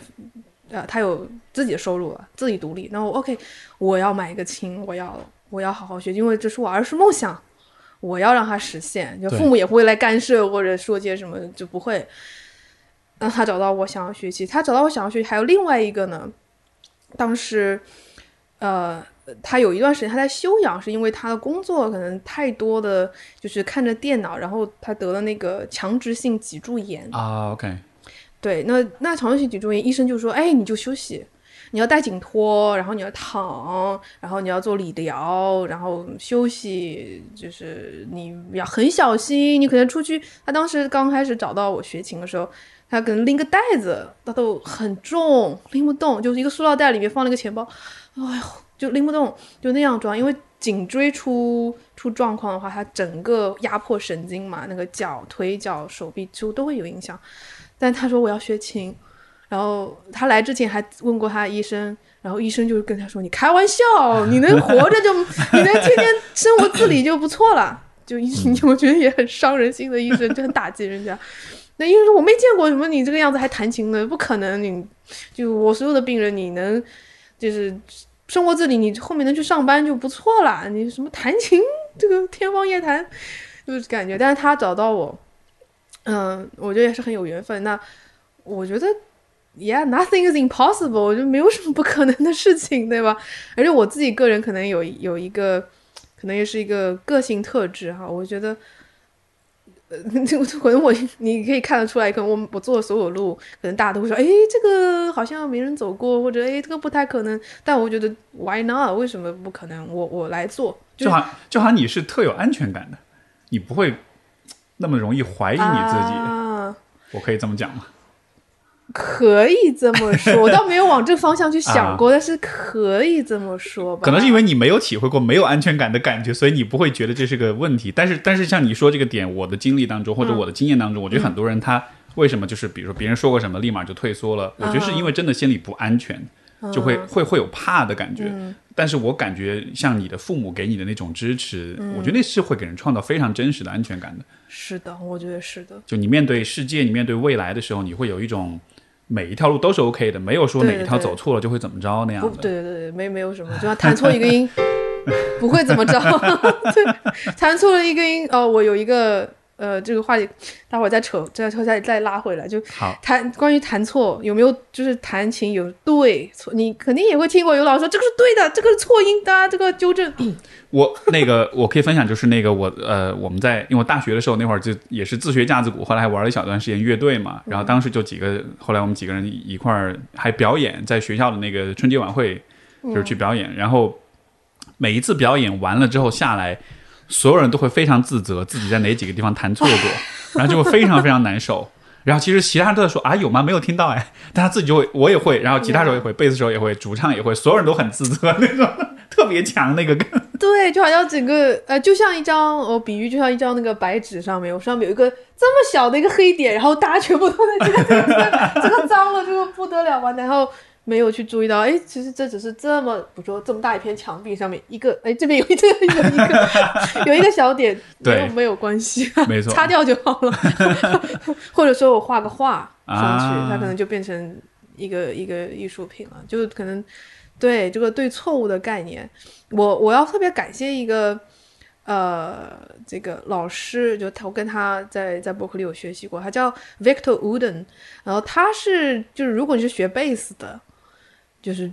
必须知道的一个，就是像天王级别的 贝斯手，他也是格莱美奖拿到手软的那种，所以。然后你你你如果我说可能在在国内啊，先想到说，哎呀，一个格莱美奖拿到手软的老师是什么样子？可能就会不会趾高气昂，或者觉得哎呀，鼻孔朝天的，完全完全没有，就是个就是就是非常就看着你眼睛里有光，然后你想学习，他非常的开心，来就是我们一起玩儿，然后有有一个。呃，我们呃上课的话是一个琴房，然后排练室嘛，然后有各种各样的乐器在那边。他拿了个贝斯手，他屁股一坐就往桌上这样蹭半蹭这样一坐，然后腿一然后贝斯手拿好，然后就来就是心宇你 keyboard 来坐过去，嗯，就来开始开始玩，对，就开始玩，我给你一个什么音或者简单的一个结构或者什么布鲁斯，然后即兴。呃，然后他会有一些指点，然后就就玩儿，然后玩了之后他会去分享，就包括你的感受啊，包括怎么去提升啊，做的做的非常棒的地方，然后哪些可以改进的地方就去讨论。然后有一次，我是因为我从小在国内的话，其实也是古典音乐，因为训练嘛，什么钢琴没有其他的渠道，那势必的有些老师会说，哎呀，这个对的，这个错的，你这个音不好，要改正。然后我记得那个时候的老师还会把那个错音。圈出来，就像那个时候圈出来，你就得盯着这个看，就那种，就耻辱柱那种。哎呀，想到都全身发麻。就老师去，然后那那，你这就是一个引导你过度关注错误的过程。没错，在教育里面，然后那对于我来说，呃，我去到伯克利，我知道我是想要去，我当时目标是。我能够，我也没有说，我我一个知道很喜欢爵士，因为他那个即兴那种节奏，那种啊人和人去互动。哎，我当时的定的一个目标是，我希望能够没有任何障碍的去用音乐，呃，不管是键盘、声音或者打击乐或者其他电子乐器，不管什么渠道，包括就是就拍自己身体。就节奏，就不管什么样的方式，我能用音乐没有任何障碍的去表达自己，就是这个目标。对对，不管什么风格啊或者什么，只要能够去表达我内心我所想表达的东西，然后我能够听懂别人表达，然后能够这样沟通，就这个目的。然后当时那个，但是因为这个这么多年 那种，哎，这个这样的这种训练，就圈出来这个无限放大错误的训练，会让我也会有那个影响，就那个也变成我的一个障碍。就应该是蛮受限的吧，就觉得好像这也不敢，那也不敢。因为会怕，因为他太长时间那个训练，就是哎，这个错的，然后你要怎么怎么样，然后像是会有一种自我审查的那种，或者对会会对吧？评判嘛，那个评判就会出来。对我们我们脑海中很多评判就都社会外界来的嘛。然后当时那个老师，所以我一呃我一开始去，呃我我觉得我自己也感谢我自己，我会觉得 OK，我知道我要尝试，虽然这是难的是，我就我有勇气，我坐在那里。不管怎么样，我去尝试。然后他当时就，他有语言会简单的描述了一下，就是说没有什么对错。如果你想到错，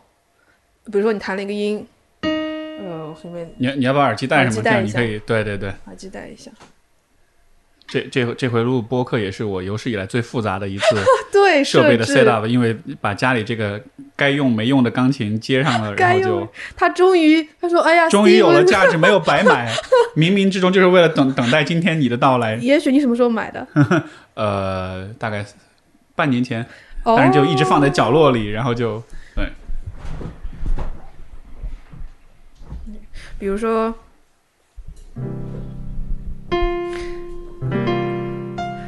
这个音就是说，比如说在爵士里面，就是一般的理论会说，哎，这个是错的音，好像听起来不是很和谐啊，或者呃，在就就是他会从很多呃通用的就比较普遍使用的一些呃音乐的表达方法里面会说，哎，这个词就就像你语言说，你觉得哎这个词可能这个不是太合适，你应该用那个词比较好，会说哎这个词是这个词是错的，这个音就是错的，你不该弹。但我们老师就是那个 Victor Wooten，他说我怎么把这个错的音弹成对的。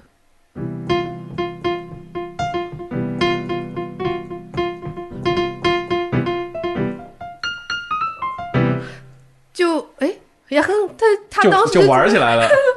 就是你还觉得那是错的音吗？嗯，没没有，所以它一个就那错对那个概念，其实它本来就是一个，doesn't make sense，它是一个嗯所谓的概念，你是可以把它去、啊去拆解掉。你会不会觉得就是这个错，其实什么算错，是有点取决于在这个错出来了之后，你对他的态度，Yes，对吧？就是如果错，然后啊，糟了糟了糟了，所有人都说是错，对那你觉得 OK，他是错的。对但实际上你把它玩起来了，它无非就是另外一个方式，它其实是另外一个创新的可能。一个创新的可能。对，就它只是一个呃，它只是它这个这个，我就联系到，比如关于人的很多的想法、感受、行为，我觉得都是这样的。就你这个人没有说你这个人是一个对的人或者错的人，你就是就是你就是独特的嘛，对吧？当所有人都说他不好的时候，那我们当然就以为 OK，也许是错的，但是那个错其实非常非常主观。Yeah，对 Yeah, yeah。他当时还讲了另外一个，因为你就讲到那个，因为这么多年的可能呃，就是我说像洗脑一样啊，这个是错的，这个错的，这个要小心，这很可怕，要错了就不得了了，会天要塌下来一样。那那个恐惧感就很深的埋在里面，所以他当时呃，就一只是一教室就好好多，他十个学生左右。他说：“哎，那如果你还是一开始没下没办法一下放下，对吧？没事儿，你就想，就是你错错音的上去上去就是我们说半度，哦或者下去半度，它就是一个对的音，就是所谓如果你还就作为一个过渡吧，你你还没有到完全无错无对的那个状态下，让人在从呃对错误很害怕到时候 OK 我可以接纳，你说没事儿，你弹错了错了一个音，你就上去半度或者下了半度就对了。嗯，所以很多同同同学会觉得，OK，我可以好像可以放心一点了，我可以去敢弹，不然会觉得，哎呀，我都不敢，那个手都就都不敢去碰是吗？啊，这个我虽然不会弹钢琴，但是你这么一描述，我觉得我好熟悉那个感觉，就是哦，不敢碰，不敢碰。对对 对对对，那就是很多我说像像洗脑一样的，啊，这个是错的，这个是错的，这个很可怕。其实有多可怕吗？嗯没有什么可怕。是，哎，这个观念我真的觉得是贯穿在好多的，我可以想到好多有关教育的、有关文化的这种一些观念，就觉得错是一个很绝对的、很对很终极的这么一个结果。对，嗯，但其实没有，甚甚至我我会觉得说错是一个创新。不知道我为什么讲呢？老师，我直接讲他的一个故事吧，嗯也是对我震撼，就影响特别大。说他格莱美拿到拿到手软，那他是怎么开始学音乐的呢？他说：“I was born to be a bass player，我生来就是要当个 bass 手的。”我们我们就很好奇，嗯，怎么说？说因为他们家有兄弟五个，OK，他们家有兄弟五个，那呃，他出生的时候，就他最小了嘛。他出生的时候，上面的哥哥们就已经有人弹架呃打架子鼓啦，有键盘手啦，呃，然后有那个吹管乐器了，然后有这个呃吉他，就缺一个贝斯手。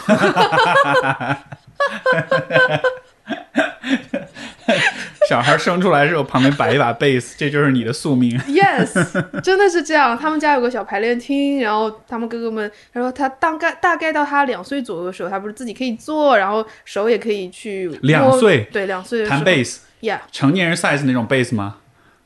他们是什么？他就坐在地上，哦、？OK，他腿上给他放个贝斯，然后他哥哥们就在排练，然后就让他弹，他听见什么，他观察到什么，他就让他弹。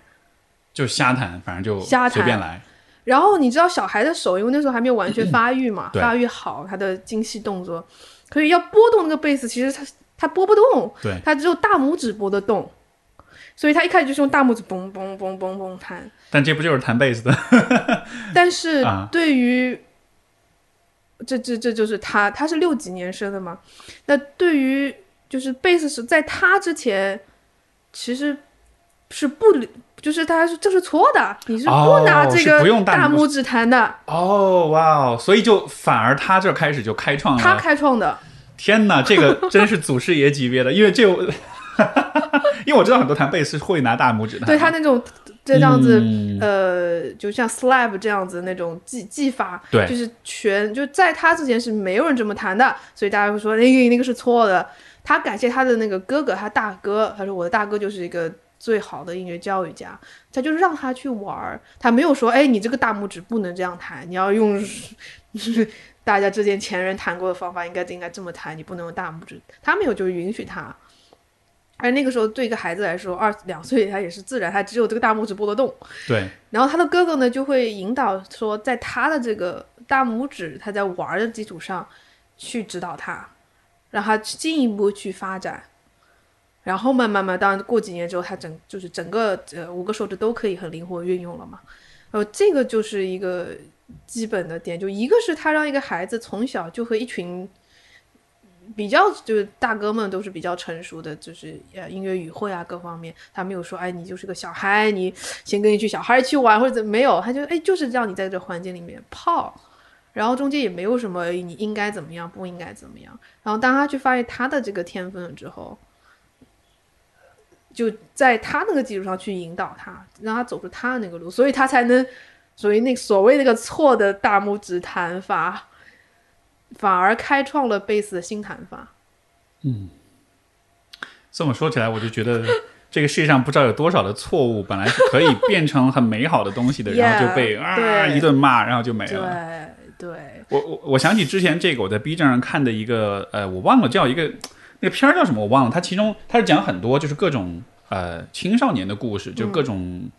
某些方面有些天赋的青少年。那其中有一集讲的就是有一个小孩儿，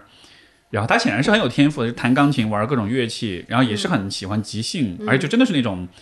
他会把此刻的感受，比如他弹钢琴就是即兴就写出来这样的。嗯然后那个片就讲他的故事，包括他在，因为是一个在一个小城市吧，地方也不大那种，嗯也是找了一帮小孩，大家就组乐队玩啊什么的。但你会看到那个环境就是，嗯，比如他的父母其实没有，他的父母就还是很传统那种的，嗯想着以后长大了去考这个音乐学院，嗯然后呃也是很正统的那种熏陶。其实他显然是玩即兴，显然是适合玩爵士的，嗯，但他们就也不了解爵士，不也不给他创造那个环境。对，然后这个我就觉得蛮可惜的，因为那小孩就虽然我没有那么懂音乐，但是我还是能感觉到他有些东西。对，但他的那个像是那个，就是我们刚才说那个他的那个音乐语言的那个精度、那个表现力还没有到很准确的时候，又没人用这种语言跟他讲话，没错，玩儿，没错，没错，所以你就会明显感觉到他很想表达他自己但，是嗯周围的人都不理解他，包括他父母也是在使劲把他往往一个很正统的那个方向去推。然后我当然我不知道他后面发生什么，但是就是我看到那个地方，我就会觉得。在就是就是这个就是关于对错的这种讨论，就是对于一别人来说错的东西，有可能对于你来说恰恰是你身上最有价值的东西。但只是因为你刚好不符合有一些人的 期待，然后就被说成是错的，那那那那自己在哪儿去了呢？所以就对，所以就是把人当人看，而不是机器，而不是一对二三四编好成就这样，尤其就不是标准化的机器，对就是人是极度不标准化的，对吧？但现在的教育系统都是在培养标准化的产品。嗯，你我我在想，会不会这也是为什么人对于音乐是有很强烈的共鸣？因为音乐当中人的那种独特性是可以啊，充分的被被被承认、被看见的，就好像是你听音乐人在表达他们的时候，那是他们非常个人的表达 Yeah，对的而我的个人个性会跟他的音乐中的那个个人的表达是。也许会产生某些共鸣，嗯所以就有点像是你生活中被压抑比较多，但是你 OK，你听到这个音乐人啊，然后就一下就共鸣了，就有暂时找到一个小小的空间可以喘口气儿，可以做下自己。感觉哦，原来也可以这样，嗯原来也可以这样感觉。对，对，我高中的时候，呃，那个阶段就是是那种 angry teenager 的那种，就是那种愤怒的青少年。对，就听重金属，然后那会儿就戴着巨大的耳机，然后一身都是黑色，然后就走在校园里，也不跟任何人说话，就天天听金属啊，就特别吵那种。然后，但是但但但就是现在看来有点傻，但在那个时候，我觉得那一个空间就好像是一个，我其实对很多的人和事情不满，嗯，但是在那个音乐的空间里面，我找到了一个一个暂时可以把我的这些不满表达出来的那么一个空间，因为你的生活中你不可能有，你你有半点的对吧？不从，老师一顿骂，立马就去站着了，在全班面前羞辱你什么，哎就是这一切立马就劈头盖脸就来了，所以就好像是嗯，有一点点小的那个表达空间。嗯，是的。那如果你那个时候有有机会组个乐团，如果有个老师在，哇，你 不是传统的老师，他能够指导你，如果用这个重金属去表达，呃，不是你讲到音乐治疗，我们有有时候就会啊，跟来访者工作，比如说我有在美国有一些青青少年，就是呃。可能少数族裔的青少年，那他们其实承受的东西非常多，在美国整个就是这个种族歧视啊，这样子一个社会架构里面，他们大大小小的遇到的歧视，然后压抑的，然后不满，他们非常需要一个空间去如何去处理，然后 process，然后去引导他们，让这些情绪从哪个方向比较有建设性的方向去表达出来。那很多孩子他喜欢就是喜欢有 rap。嗯，对 hip，hop rap 的这个形式。那我们工作方式可能是，就是会有我们一起创作一首 rap，比如他喜欢的那些音乐人，然后为什么喜欢，哪些元素让他喜欢，然后是歌词还是他的他的 beats，他的这个呃这个音乐本身，还是音乐中某些元素，还是这这个艺术家本身的他的一个个人的魅力或者成长背景让他有共鸣。那我们去探索的这个过程，其实就是一个心理治疗的过程。啊，这很有意思。对，它是不是有点像是，其实一个人的很多自我的东西，其实会在他的音乐的选择当中会会展现出来，会会，但是他可能不一定理解为什么，他不知道，对，但是你其实是帮他去梳理去梳理，去明白说你为什么你喜欢的到底是什么。对从相当于音乐是个镜子的话，你在镜子里看到你自己是什么样的对啊，这非常有意思。对。然后我们可能，然后这个过程中慢慢慢慢的，就可能几周或者几个月，这个都有可能。然后最后我们哎，把这些整个我们一起工作的这个过程中呈现出来各个元素，我们把它整合起来。那可能有的孩子他自己本身有音乐性，他是有些孩子还会自己会录录音，哎也不错。那这录音过程他也学到很多的知识。那有一些他可能呃音乐能力不太够，那没关系，我可以可以提供到支持。那我们最后做一个完整的作品，把他的在这个探索过程中对自我的认识啊，那就从一开始可能大家对某些事情不满，呃，不管是社会还是家庭里面，觉得就是憋着不知道怎么办才好，就没有没有办法去处理，跟同龄人之间也是不知道该怎么办。那通过这样的过程，哎，慢慢慢慢，他就最后转化出，哎，哦，一个创造性的东西，对，去创作出一首音乐。那这个音乐对他来说是非常有意义的。是，而且我想象那应该是一个非常。就是释放跟打开的过程 Yeah，因为你是以完全符合你自己的方式去表达出来的，你还不是借助别人的音乐来表达的，所以它对于你内心那个感受的那种刻画、那种描绘，应该是非常精准的。对，是的，是的。那这就是音乐治疗师好的功力，爽啊，好好释放啊！光听着就就很释放。没事，就光想象都觉得好爽，嗯，很有意思，很有意思。所以在音乐治疗的这个过程中，你自己作为治疗师，你会有被这个过程有所影响和改变吗？因为哦，那当然喽。啊你的我是人嘛，然后？我不是机器，标准化，它它 对，那那你觉得对你个人来说最大的影响跟改变是什么？最大的嘛，这个太多了，我就想从哪里开始选，真的。随便随便说一个你立马想到的吧，就嗯，我我会特，我我尝试综述一下啊，那个 太多了。或者呃，或者这样来问，就是你在学音乐的时候，嗯，呃，你对于音乐会有一种理解，但是当你用音乐去做治疗的时候，有什么东西是你在学音乐的时候就可能没有呃想到，或者是没有没有感悟到，但是在治疗的过程中是有带来的这样一些新的一些东西。嗯，我会觉得，我会感觉到，就是和我的来访者非常深的一个连接，感觉是那个生命上面的共鸣。那个那个本身会觉得，就是对来访者说，对我自己来说是非常滋养的一个那种能量的的感觉。然后特别是当我有机会和就是真的很横跨整个人生命历程，从最小到到临终关怀，我会看见人性很多共性的部分，这个是让我非常感动，就是啊，那感动和感慨的。然后可能对我自己本身，我对生命的看法，我会觉得我的，当我每和一个来访者工作，我自己的那个生命的维度会很深，就会会加深，那个丰富和层次会越来越多。这个是对我的影响，影响影响非常大。嗯我能否理解，就好像是因为有音乐作为一种纽带和桥梁，其实你是可以，呃，很深的进入到别人的内心当中的，嗯就就但是有赖于对吧这样的工具，这样的这种桥梁对对，所以打开的这个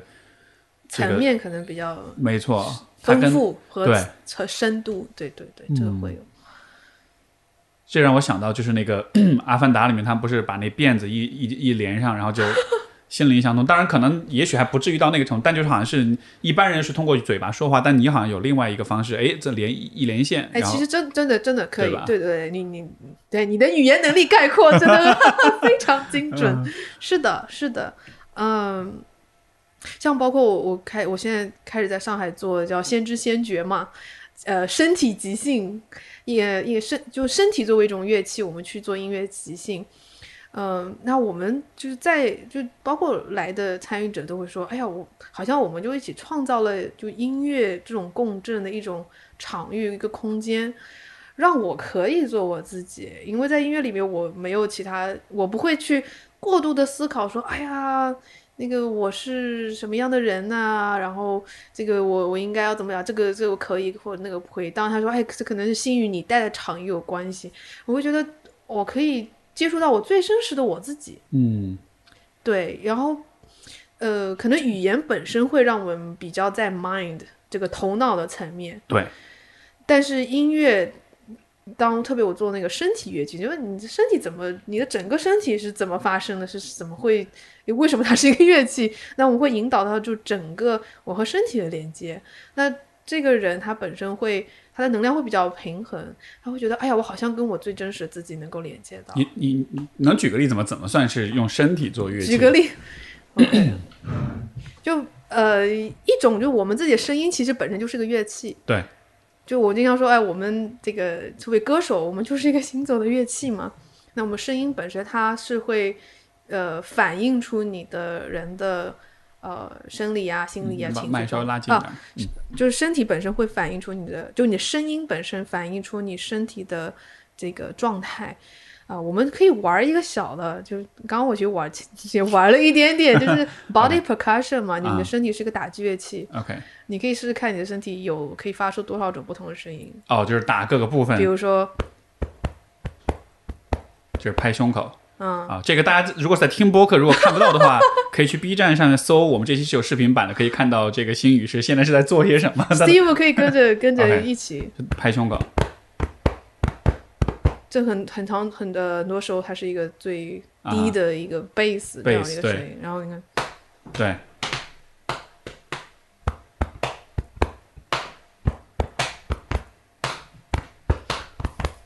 啊，哦，就是加一个 OK，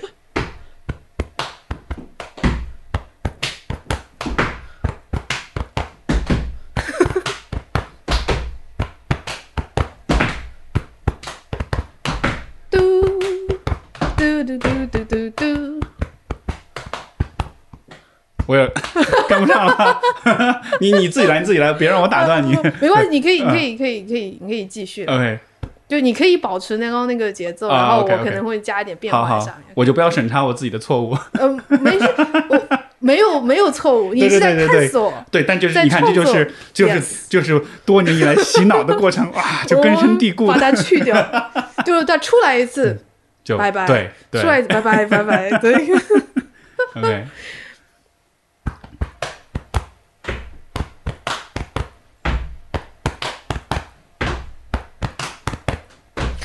da da da da da da do da da do da do da eh eh do da da do da do da da mum da da do da da do da da da da do do do da ba do do da da da do do da da ba da do do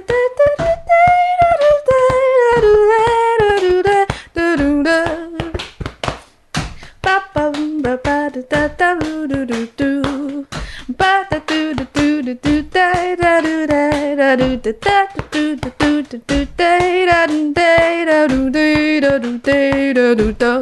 哒哒哒哒哒嘟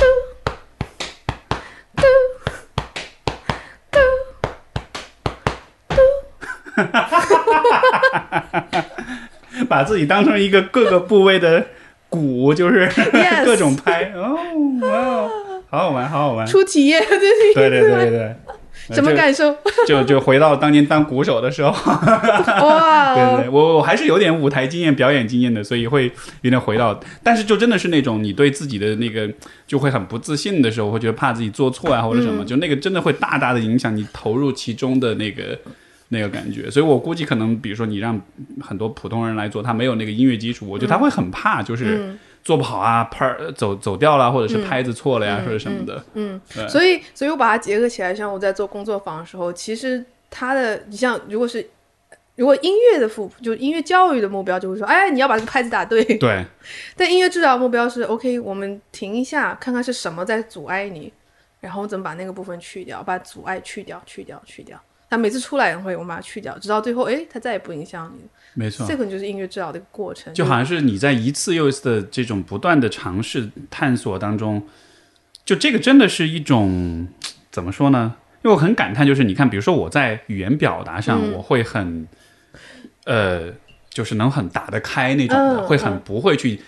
自责自己的错误。但是当说到你看刚打个拍子什么一错了，立马就就好像是那个自责，它还是分。呃，分层的，就是说话 OK，表演不 OK，就你懂我意思吧？就他的那个反应程度还是不一样的。但是音乐就好像是在一个不是非语言的层面，你去帮助大家去停止这种对自己的挑剔跟评判这样的。对对，就这是一个一个一个方向。对，所以现在其实你在上海是有做这样的一些，这个跟王这个就我们就跟大家好好安利一下，因为我觉得。如果至少在上海吧，或者就是大家有兴趣了解的话，那你具体会做一些什么事情呢？你说这样的课程，嗯，就可以更多的介绍介绍吗？安利一下呗。安利，嗯，就是现在我在慢慢慢慢创立一个呃先知先觉乐团。那先知先觉的人，就我我发现，呃，就为什么叫这个名字？因为我发现会喜欢我，然后喜欢我做的东西，然后。呃，我给到大家体验和成长的人，都是在就在如在国内，基本上是走在比较前沿的。就是他不管是呃个人的意识啊、自我成长的需求啊，呃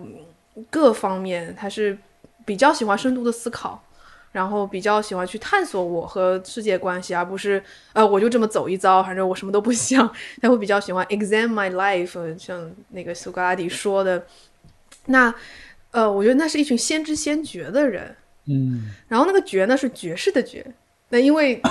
跟爵士乐就是其中的一个核心嘛，爵士乐即兴，然后这个生活态度可能呃联系到之前分享的说这个历史爵士乐发生的历史，其实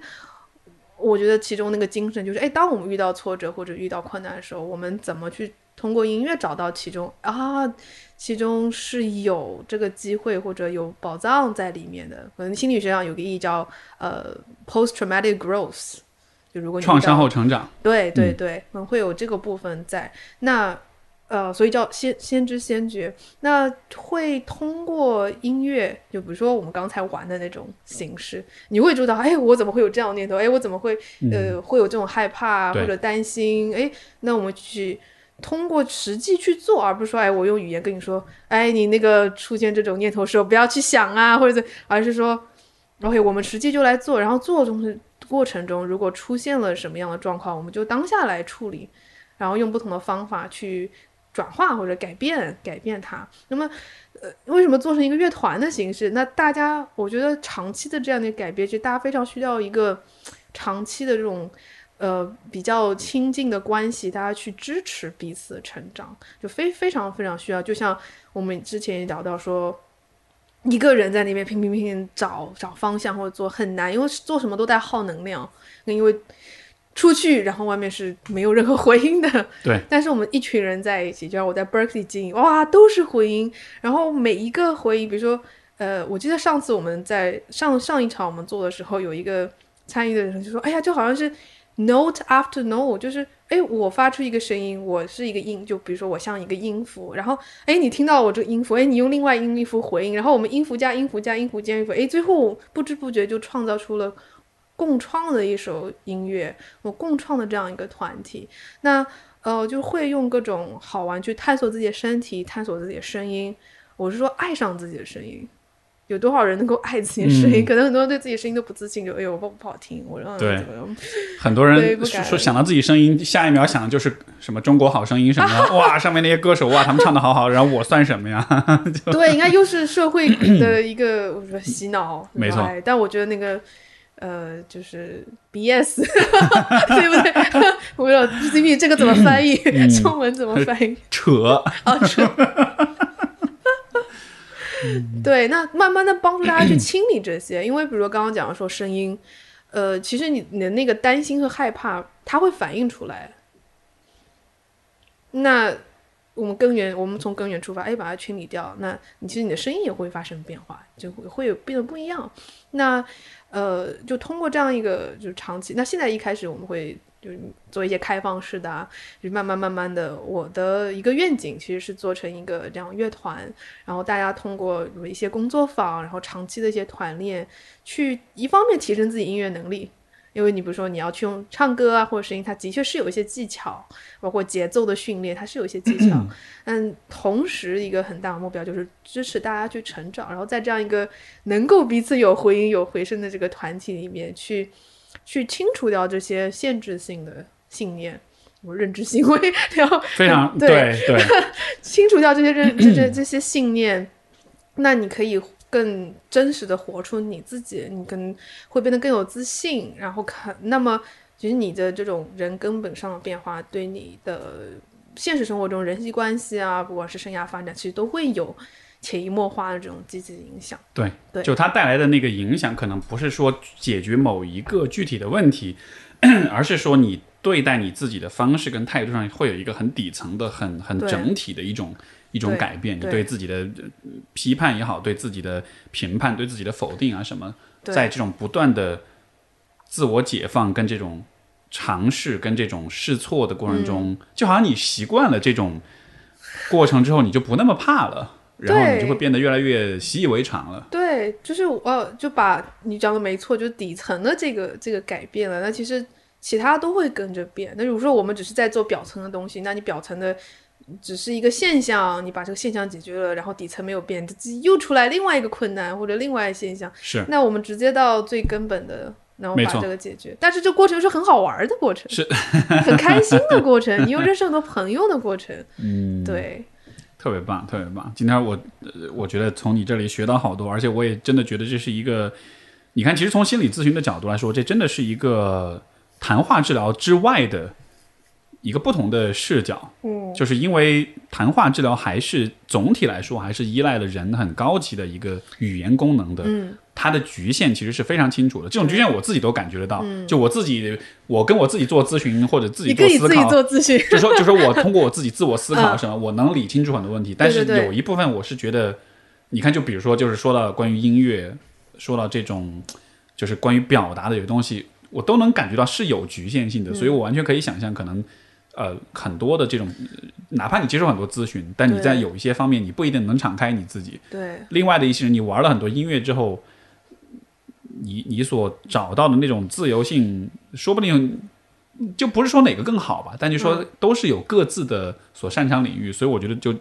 今天真的是有很好的拓 这个这个这个这个拓展我的意识边界，特别好玩，特别好玩，特别好玩。对我们最后的这个嗯部分，就一个是大家。如果想要去联系到你，去找到你的话，有没有一些什么样的一些方式？这个跟大家介绍一下。就大家可以关注我的公众号，公众号呢，呃，一种搜索方式就是呃，名字叫 Cherub C H E R U B，然后星语有音乐真好。好，这个回头我放在那个节目简介里。对对，那如果它的英文 ID 就叫星语 Music Therapy 嘛。嗯，对。然后这是一个方式，然后包括你的你的这些，比如像课程啊，这些什么都对在上面都会会有跟大家介绍，对对对，然后欢迎大家互动，因为我觉得就像就像我做的，就我们今天聊到所有的，其实都是非常，比如说我学生也好，来访者也好，观众也好，我觉得是呃以人为中心的一种一种方式。所以如果大家其实我会关注大家的需求是什么，然后去开发很多的是呃活动好玩的活动啊、项目啊、工作坊啊、演出，对未来可能带着乐团大家都可以到处演出。没错，对，啊，就那个可能是一个核心的地方，然后包括，呃，我我在这几个月开始也在做博客，对节目，博客叫什么？叫谈心社，呃，弹弹琴的弹，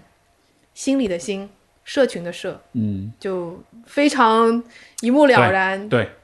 对，其实它也是有弹性的心嘛，resilience 嗯 heart 啊 OK，双关了对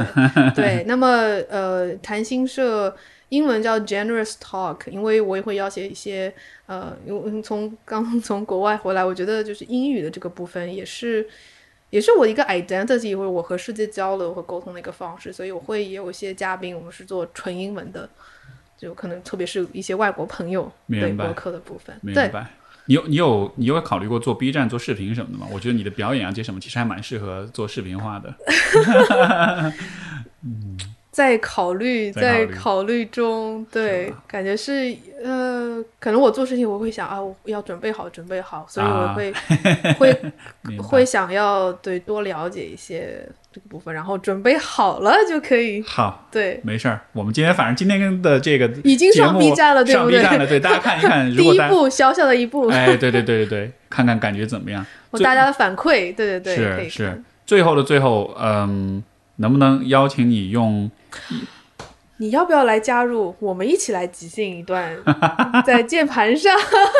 哎，我完全不懂乐理，我也完全不会弹。不需要，不是吗需要。好吧，那你就就看看能不能让这个一个音乐白痴，这个能够 能够弄玩出什么东西。那我要做什么？你可以坐过来，对。这一段大家听的要觉得听不懂的话，可以去 B 站上看我们现场是怎么玩的啊。对你不需要不需要不需要去考虑任何的乐理啊，然后应该我也没有学打算学乐理，我就想学几个很简单的和弦，就是、对。那因为像音乐治疗有来访者说跟他们进行，他是完全没有音乐基础的，对吧？对对，不需要，因为他更多是回归于说这个反过来这一面是在哦，对对对，对对 对，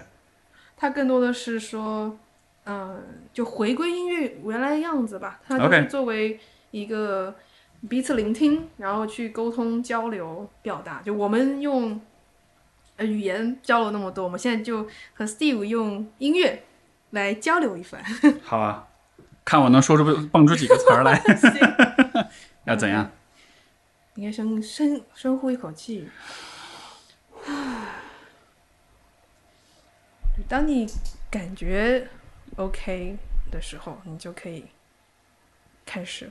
我要做什么呢？就弹。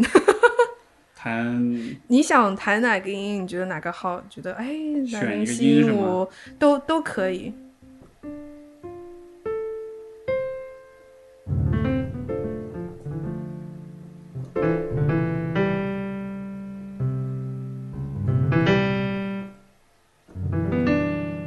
然后我要继续。我们可以尝试，我们不用任何语言，OK OK，不说话，不说话 啊，不用任何语言。现在你的唯一的沟通的方式就是用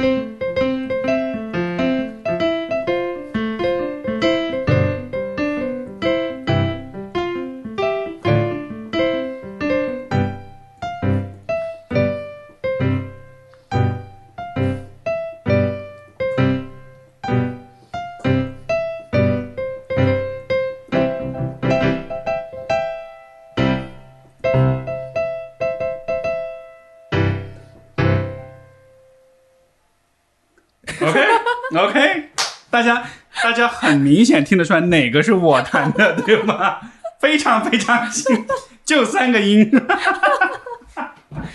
没关系，baby step，你感觉怎么样？第一次键盘即兴，哦，紧张到爆，就是那种，就是其实就，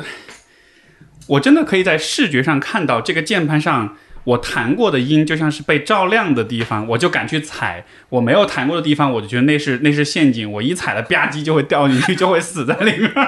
所以就我就到最后我就只敢弹那三个音，又觉得啊，好不容易咱我们走起来了，我千万不要打搞砸了。所以就是就是你就是田园你说的那个。就是特别特别怕自己犯错的那个，嗯，对，就你看，这就是，你看我认知上我完全知道，但就是身体上的那种很本能的那种反应，就是没有经过这种反复的训练的话，你你是很难放开自己的，或者没有或者没有一个这样的环境允许你去探索，对，因为你一直被限制在那里面，你出去就就就就像你描述的感觉，没错，对。那如果我我不知道，我看就如果说。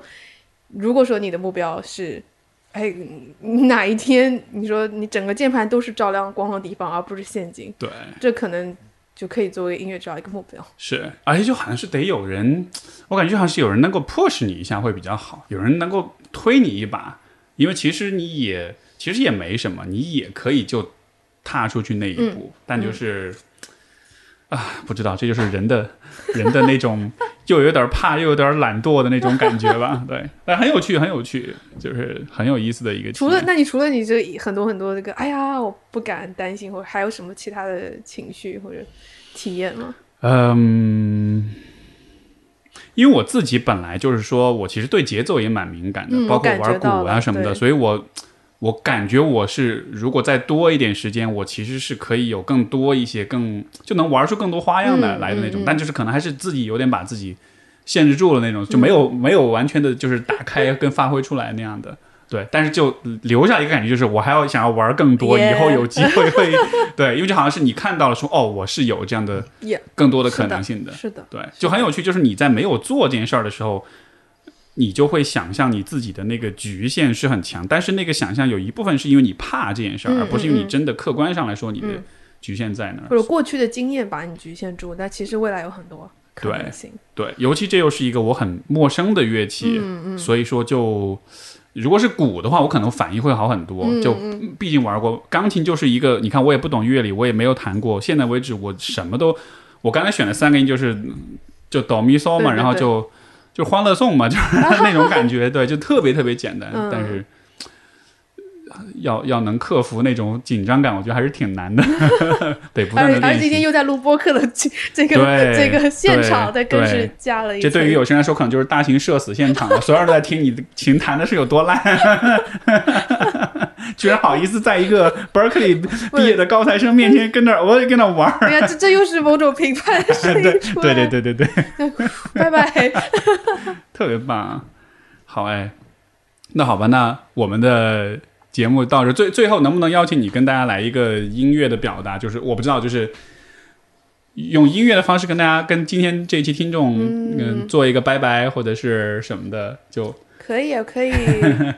可以，我用音乐来做一个小总结吧。好啊，哇哦，这体验感受是吗？这这这都能说得出来，小总结是吗？体体验感受跟今天跟今天一路过来，然后和和 Steve 这样聊天，然后我们然后这么多不同这个话，当然我会感到其中有个线，其实都会把它串联起来，是吗？对，然后我好羡慕啊，就是与音乐的表达能有精细到这种程度，我觉得。啊，真是四岁四岁开始学就是不一样，真的真的是遇到也是遇到，我觉得真的遇到好的老师，那个环境那个氛围，那难道我能够去做自己？嗯呀，特别棒。嗯，然后今天少了个踏板，所以 踏板方面没有办法用到，没关系，就没有原因踏板的情况下，我来对，嗯，来表达一下。好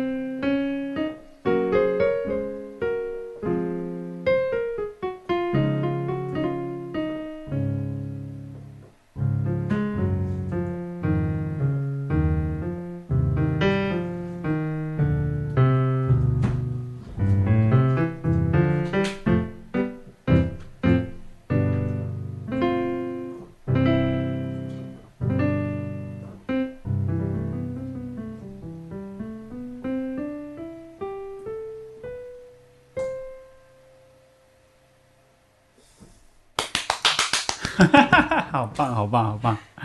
希望各位听众很喜欢这一段的对话。要要跟大家说说吗？这个你谈了什么？还是就就就就这样了？就大家自己去品吧。大大家大家可以去再听一遍自己好说。好好的，好的，好呗。那我们就到这儿。好的，好，特别感谢新宇的分享，也感谢各位收听。我们节目到这里，下次再见，拜拜，下次。再见，拜拜。